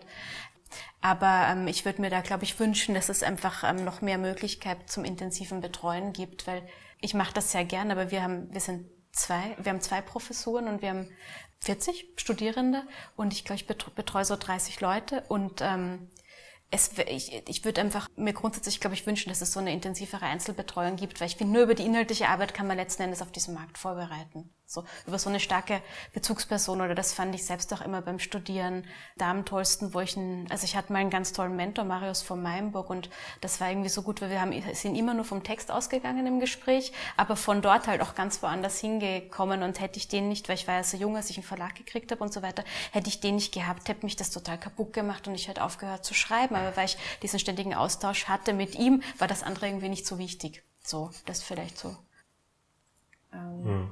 Naja, ist ein bisschen schwierig, weil ich habe keine Professur, ich habe einen Lehrauftrag für Musiktheorie. Da geht es gar nicht darum, dass sie sich ausdrücken können, sondern dass sie Handwerk lernen. Also das ist das, was ich da unterrichte, ist wirklich Musiktheorie, äh, Funktionsanalyse, ähm, harmonische Funktionsanalyse. Ich habe immer wieder halt Projekte gemacht, jetzt in Basel, das, was ich vorhin schon mal erwähnt habe, dieses Projekt, wo es eben wirklich um diese Gleichzeitigkeit der verschiedenen Orte gibt, das war über ein ganzes Jahr, das heißt, es war so ein bisschen länger von der Betreuung her was ich merke, ist vielleicht sehr viel stärker spezifisch für Musik. Die Leute, mit denen ich da in Kontakt komme, haben ihr Instrument eigentlich gelernt, seit sie sechs sind. Und zwar intensiv im Einzelunterricht, sehr viel zu Hause geübt. Das heißt, da ist ein unglaubliches Können da. Auch bei denen, die Komposition unterrichten, äh, studieren, ist meistens ein Instrument vorher da gewesen, eine klassische Ausbildung. Und die Schwierigkeit besteht eigentlich darin, davon loszulassen. Also, dass dieses Können produziert einen unglaublichen Pragmatismus. Das heißt, was wir auch, also bei uns, der Betrieb, also in dem, in dem neuen Musikbetrieb, anders als jetzt die Arbeiten, die, die hier so am Sonntag stattfinden, total auszeichnet ist, es gibt einen Kompositionsauftrag, man schreibt ein Stück, schickt die Partitur hin, es gibt drei Proben, a zweieinhalb bis drei Stunden, Aufführung. In dem Rahmen ist künstlerisch eigentlich nicht viel möglich, außer zu überprüfen, ob das, was man da niedergeschrieben hat, okay ist oder nicht. Aber es gibt keine, aus, keinen Austausch. Und ich habe da immer sehr stark das Bedürfnis, eigentlich mit den Studierenden darüber zu reden, dass man erstmal sozusagen Zeit braucht, miteinander gemeinsam rumzuhängen. Das ist total schwer. Also gerade in Basel war das eine Katastrophe. Ich hatte eine Gruppe von 15 Leuten, ähm, die sind halt wahnsinnig geworden, wenn die einfach nur rumsaßen. Wenn wir gesagt haben, wir treffen uns jetzt hier und überlegen mal, was wir eigentlich machen wollen. Dann haben die gesagt, nee, sag uns, was wir machen sollen. So, das war ganz klar, so Sachen. Ich muss dann aber auch los, ich habe gleich noch eine Probe. So, das, äh, Das heißt, da gibt es ganz andere Anforderungen, erstmal zu sagen, um zu einem wirklichen kreativen Prozess zu kommen, umso mehr, wenn es eine, eine gemeinsame Arbeit ist, was ja irgendwie das, das potenziert sich ja der Gesprächsbedarf. Ne? Schon bei drei Leuten ist es ja mehr als dreimal so lang, was man braucht, um tatsächlich irgendwie zu einem vernünftigen Ergebnis zu kommen, glaube ich. Ähm, und das Zeit miteinander zu erleben, das ist einfach gar nicht mehr vorgesehen, weil schon so viel Wissen da ist, dass es ganz schwierig ist, das mal links liegen zu lassen und zu sagen, ich weiß, du kannst super Gitarre spielen, aber musst du jetzt heute gar nicht. So, vielleicht einfach mal nur rumlaufen. Und das geht dann plötzlich überhaupt nicht mehr. Oder so, das, das finde ich sind, sind Prozesse, die bei uns schwierig sind. Also weil der Apparat ist natürlich attraktiv, weil der führt dann auch gut durch. Also ich glaube, es gibt eine relativ große Gruppe von Leuten, die sich da ganz gut zurechtfinden, auch Aufträge kriegen, auch von den Aufträgen leben können ähm, oder instrumental tatsächlich auch ähm, wirklich einfach als Mucker sozusagen dann rumleben. Ob das für die Kunst so sinnvoll ist, wage stark zu bezweifeln.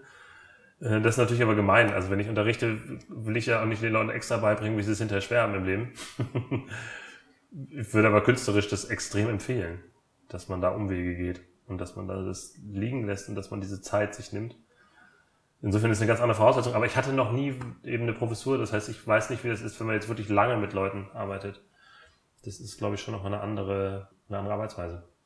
Mir ist auch noch eingefallen, weil du das, das passt, glaube ich, zu dem, was du gerade gesagt hast, dass ich, ich versuche noch immer zu vermitteln, dass man erstmal macht und dann auch gerne scheitert, dass das relevant überhaupt nicht ist, dass dann, also, dass das irgendwie auch was Gutes ist, wenn es halt dann, genau, wenn man halt sagt, es ist egal, ob scheitert oder nicht. Und das und, und auch noch, dass ich, ähm, ähm, weil Schreiben ja oft, also wenn man am Schreibtisch sitzt, ist man ja eh allein, aber ähm, ich versuche, oder bei mir das halt auch wichtig war, ähm, immer in der Arbeit oder es für mich auch viel schwerer gewesen wäre, ohne dass, dass dieses, ähm, wenn man, wenn man alle anderen, die schreiben, schon als Konkurrenz sieht, dann hat man halt verloren in dem Betrieb.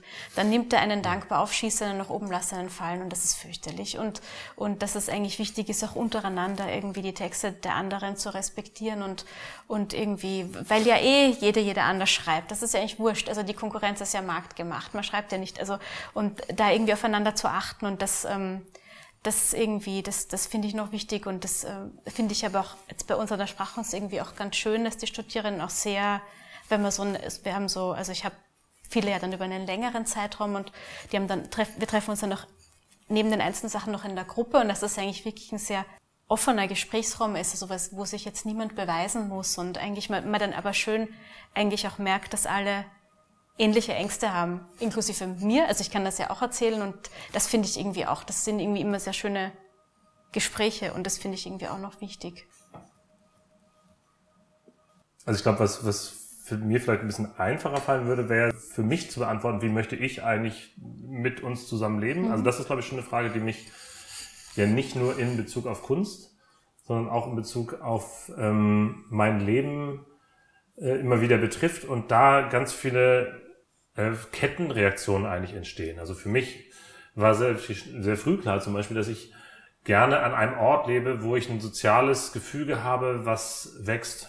Das heißt, für mich war schnell klar, ich bin eigentlich nicht gerne Künstler, der immer in der Welt irgendwo rumtingelt und mal hier ist und mal dort ist und eigentlich nur professionelle Bekanntschaften hat, sondern ich genieße das extrem, ein Zuhause zu haben, wo ich Freunde habe, die vielleicht mit Kunst nicht viel zu tun haben, die dann aber gerne auch mal kommen, wenn ich dann was mache, aber eigentlich in ganz anderen Bereichen sind mit denen ich trotzdem einen Austausch haben kann, mit denen ich dann auch äh, lebe, mit denen es wirklich sowas wie Nachbarschaftlichkeit gibt, entsprechenden Austausch auch. Also ich finde es extrem bereichernd, tatsächlich so eine Form von sehr langen gemeinsamen Lebensabschnitten miteinander zu verbringen mit vielen Menschen um mich herum. Auch dann über Kinder oder auch dann über ganz triviale Dinge sich gegenseitig helfen. Was ganz schnell entsteht, wenn man ein nachbarschaftliches Miteinander hat. Und das ist sowas, was ich mir versucht habe, hier in Frankfurt aufzubauen. Und dadurch entsteht aber dann zum Beispiel auch sowas wie, ich möchte eigentlich gerne lange an Stücken arbeiten, ähm, über einen langen Zeitraum, gerne eigentlich, wenn es geht, in Frankfurt. Die Stücke sollen dann natürlich bitte durch die ganze Welt touren und ganz oft gezeigt werden und so. ja, ist ja klar. So viel Eitel, Eitelkeit habe ich dann schon, aber da muss ich dann gar nicht mit. So eine Form von kontinuierlichem Arbeiten schätze ich extrem stark in so einer Form von wie wollen wir leben. Und das betrifft dann eben halt auch wieder das Arbeiten. Das heißt, auch da kam so eine Entscheidung zu sagen, ich möchte dieses Prinzip, ich schreibe ein Stück, irgendein Ensemble probt das dreimal und führt das dann auf, ähm, möglichst gering halten in meinem Arbeitsalltag, weil das zu einem ganz oberflächlichen Sozialkontakt eigentlich nur führt. Und wenn ich das hauptberuflich machen würde, wäre das für mich ein relativ einsamer Job. Das heißt, da kennt man eigentlich dann gar niemanden, außer auf diesem Festival Smalltalk ähm, Level.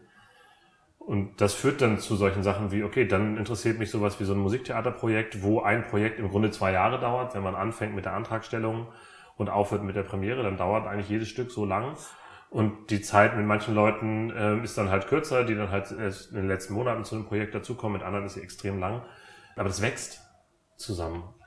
Und sowas wie, ich meine, ich arbeite jetzt am Musanturm seit 2012 immer wieder das ist natürlich eine ganz andere Arbeit, wenn ich dann hier reinkomme und kenne dann die Leute, die in der Küche arbeiten, auch gut. Und es ist einfach eine total herzliche, andere Art, miteinander auch zu arbeiten, als wenn man das immer nur über so ein, über so ein projektmäßiges Arbeiten hat. Und ich glaube, dass das eine grundsätzliche Form ist, den Umgang miteinander, glaube ich, zu, also zumindest für mich, als ein Wie wollen wir miteinander leben, zu erfahren. Und in diesen künstlerischen Projekten entsteht ja immer wieder eine Konfrontation dann mit anderen Lebensentwürfen. Also gerade bei Land war das wirklich so, okay, wie ist das für die Leute? Warum leben die in Ruckel? Wie leben die miteinander? Auch da habe ich sozusagen für mich dann rausgezogen die Form de, de, des Zusammenhalts miteinander, die oft natürlich aus einer Not kommt. So, ne? Dem einen, der Trecker ist kaputt gegangen, aber es ist völlig klar, die Ernte muss heute Nacht eingefahren werden, weil morgen regnet es. Da muss man sich helfen, ob man sich jetzt mag oder nicht. Baut trotzdem eine Gemeinschaft auf, die dann die Leute nicht missen wollen würden. Deswegen sie dann da wohnen bleiben, selbst wenn sie in Frankfurt arbeiten und so. Und das finde ich eine interessante Form und die kann man immer weiter, glaube ich. Ich weiß nicht, wie es beim Text bei dir ist, aber bei mir ist es so, ich kann die bis hin zu den Intervallen von, von Tönen in eigentlich denken. Also in was für ein Verhältnis steht das eigentlich jetzt hier? Es ist ein hierarchisches Verhältnis, was ich übernehme, was es gibt, was bekannt ist. So Stichwort tonale Musik, so, ne? Das ist alles, was irgendwie im Pop sozusagen funktional musikalisch hingenommen wird. Oder ist es eigentlich eine Form, die mich nicht interessiert? Oder baue ich wirklich eine Musik, die sich gegenseitig hilft? wo sich die Klänge helfen, sozusagen etwas zu sein oder auch lassen, ne? also auch einen Raum lassen von Gleichzeitigkeit und so. Das heißt, solche Fragen gehen von meinem ganz konkreten Arbeitsalltag bis hin zu den abstrakten, formalen Ergebnissen, die dann dabei sich in meinem Kopf zusammenbasteln, zusammen mit anderen. Na, ich glaube bei mir, oder wo fange ich denn an? Also ich arbeite ja eigentlich fast nur noch in Kollektiven, weil mich einfach dieses Aushandeln, was ja Zusammenleben ist, also weil ich ohne das auch, ohne das findet für mich auch nicht richtig eine inhaltliche Auseinandersetzung statt. Und ähm, insofern ähm, finde ich, also um zuerst über das eine Kollektiv zu reden, Nazis und Goldmund, wenn wir da Texte gemeinsam schreiben, ist es ja so, dass es wie ein Gespräch über Text ist und ein ständiges Aushandeln. Das ist ein Dokument, in dem alle arbeiten. Es ist nicht ersichtlich, von wem was kommt. Jede, jeder kann hinzufügen, wegnehmen, überarbeiten, durchstreichen, umstellen. Und ähm, das braucht ein großes Vertrauen ineinander und gleichzeitig aber auch eine groß, auch ein Loslassen des sogenannten eigenen, wo man dann merkt, ähm, vielleicht gibt's das auch in der Form gar nicht, weil ich das oft sehr schön finde, dass man dann eben nicht mehr weiß, von wem was kommt. Ich hatte neulich, ähm, ähm, haben wir zu zweit aus dem Kollektiv ähm, wieder einen Text geschrieben, nur zwei. Und ähm, mein Kollege hat mich dann ähm, irgendwann angerufen und meint, er fände meinen neuen Text total toll, aber der war von ihm, er hat das einfach nur vergessen, weil der war schon älter. ähm, und ähm, aber ähm, diese Art des ähm, und natürlich auf der anderen Seite ähm, muss man auch aushalten, dass jemand was wegstreicht von einem. Und, ähm, und aber genau diese Art des Aushandelns finde ich irgendwie interessant und anders dann noch in dem anderen Kollektiv in der freundlichen Mitte, wo wir aus unterschiedlichen Expertinnenpositionen arbeiten. Ohne Regie ist es ja genauso, dass wir im Prinzip immer ein Prinzip finden müssen, wie wir miteinander umgehen, ohne dass quasi eine Person die Führung übernimmt. Und, und dieses ähm, Aushandeln natürlich, also inhaltlich das Projekt betreffend stattfindet, aber auch ähm, dadurch, dass wir halt schon länger zusammenarbeiten, dass auch immer recht aufwendige Projekte sind, sehr intensive Projekte, finde ich, also betrifft dieses Aushandeln ja nicht nur den Inhalt, sondern es betrifft ja auch, wie man zusammenarbeiten will. Und das hängt ganz, stark, ganz stark auch davon ab, wie man zusammenleben will oder wie sich auch die einzelnen Lebensentwürfe verändern. Und das finde ich eigentlich sehr schön, dann eben auch einen Probenplan oder eine Arbeitsweise ähm, nicht zu trennen von der Person, die da sitzt und der Biografie, die da sitzt und den Problemen, die da sitzen, sondern ähm, das irgendwie ähm, darauf Rücksicht zu nehmen und irgendwie damit ähm, das mit dem Inhalt zu verbinden, an dem man arbeitet. Ich weiß gar nicht genau, wie ich anders sagen soll, aber insofern ist gleich bei mir Zusammenleben und Zusammenarbeiten auch nicht voneinander zu lösen. Das war wieder voll abstrakt, ne? Scheiße.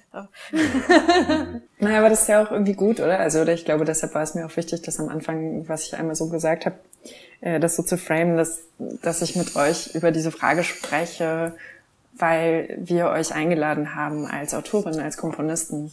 Genau, und versucht habe, so anhand eurer verschiedenen Arbeitsbereiche das irgendwie so ein bisschen zu fassen zu bekommen. Aber natürlich ist es schwierig. Für alle, denen das äh, gefallen hat, der Podcast, äh, wie gesagt, Anlass war ja die Trilogie Stadtland Fluss, die zusammen mit Daniel Kötter und mir entstanden ist. Das sind drei Musiktheaterarbeiten, die hier an fünf Tagen im Musanturm zu erleben sein werden. Stadt läuft am 14. und 15.01., das sind Dienstag und Mittwoch. Land läuft dann Freitag, Samstag, 17. und 18.01. und Fluss läuft an allen Tagen jeweils zweimal. Ja, dann mache ich jetzt hier mal einen kleinen Bruch und bedanke mich ganz herzlich dafür, dass ihr hier wart und äh, für das Gespräch. Und ja, schön, dass ihr da wart. Ja, gerne. ja danke, gerne.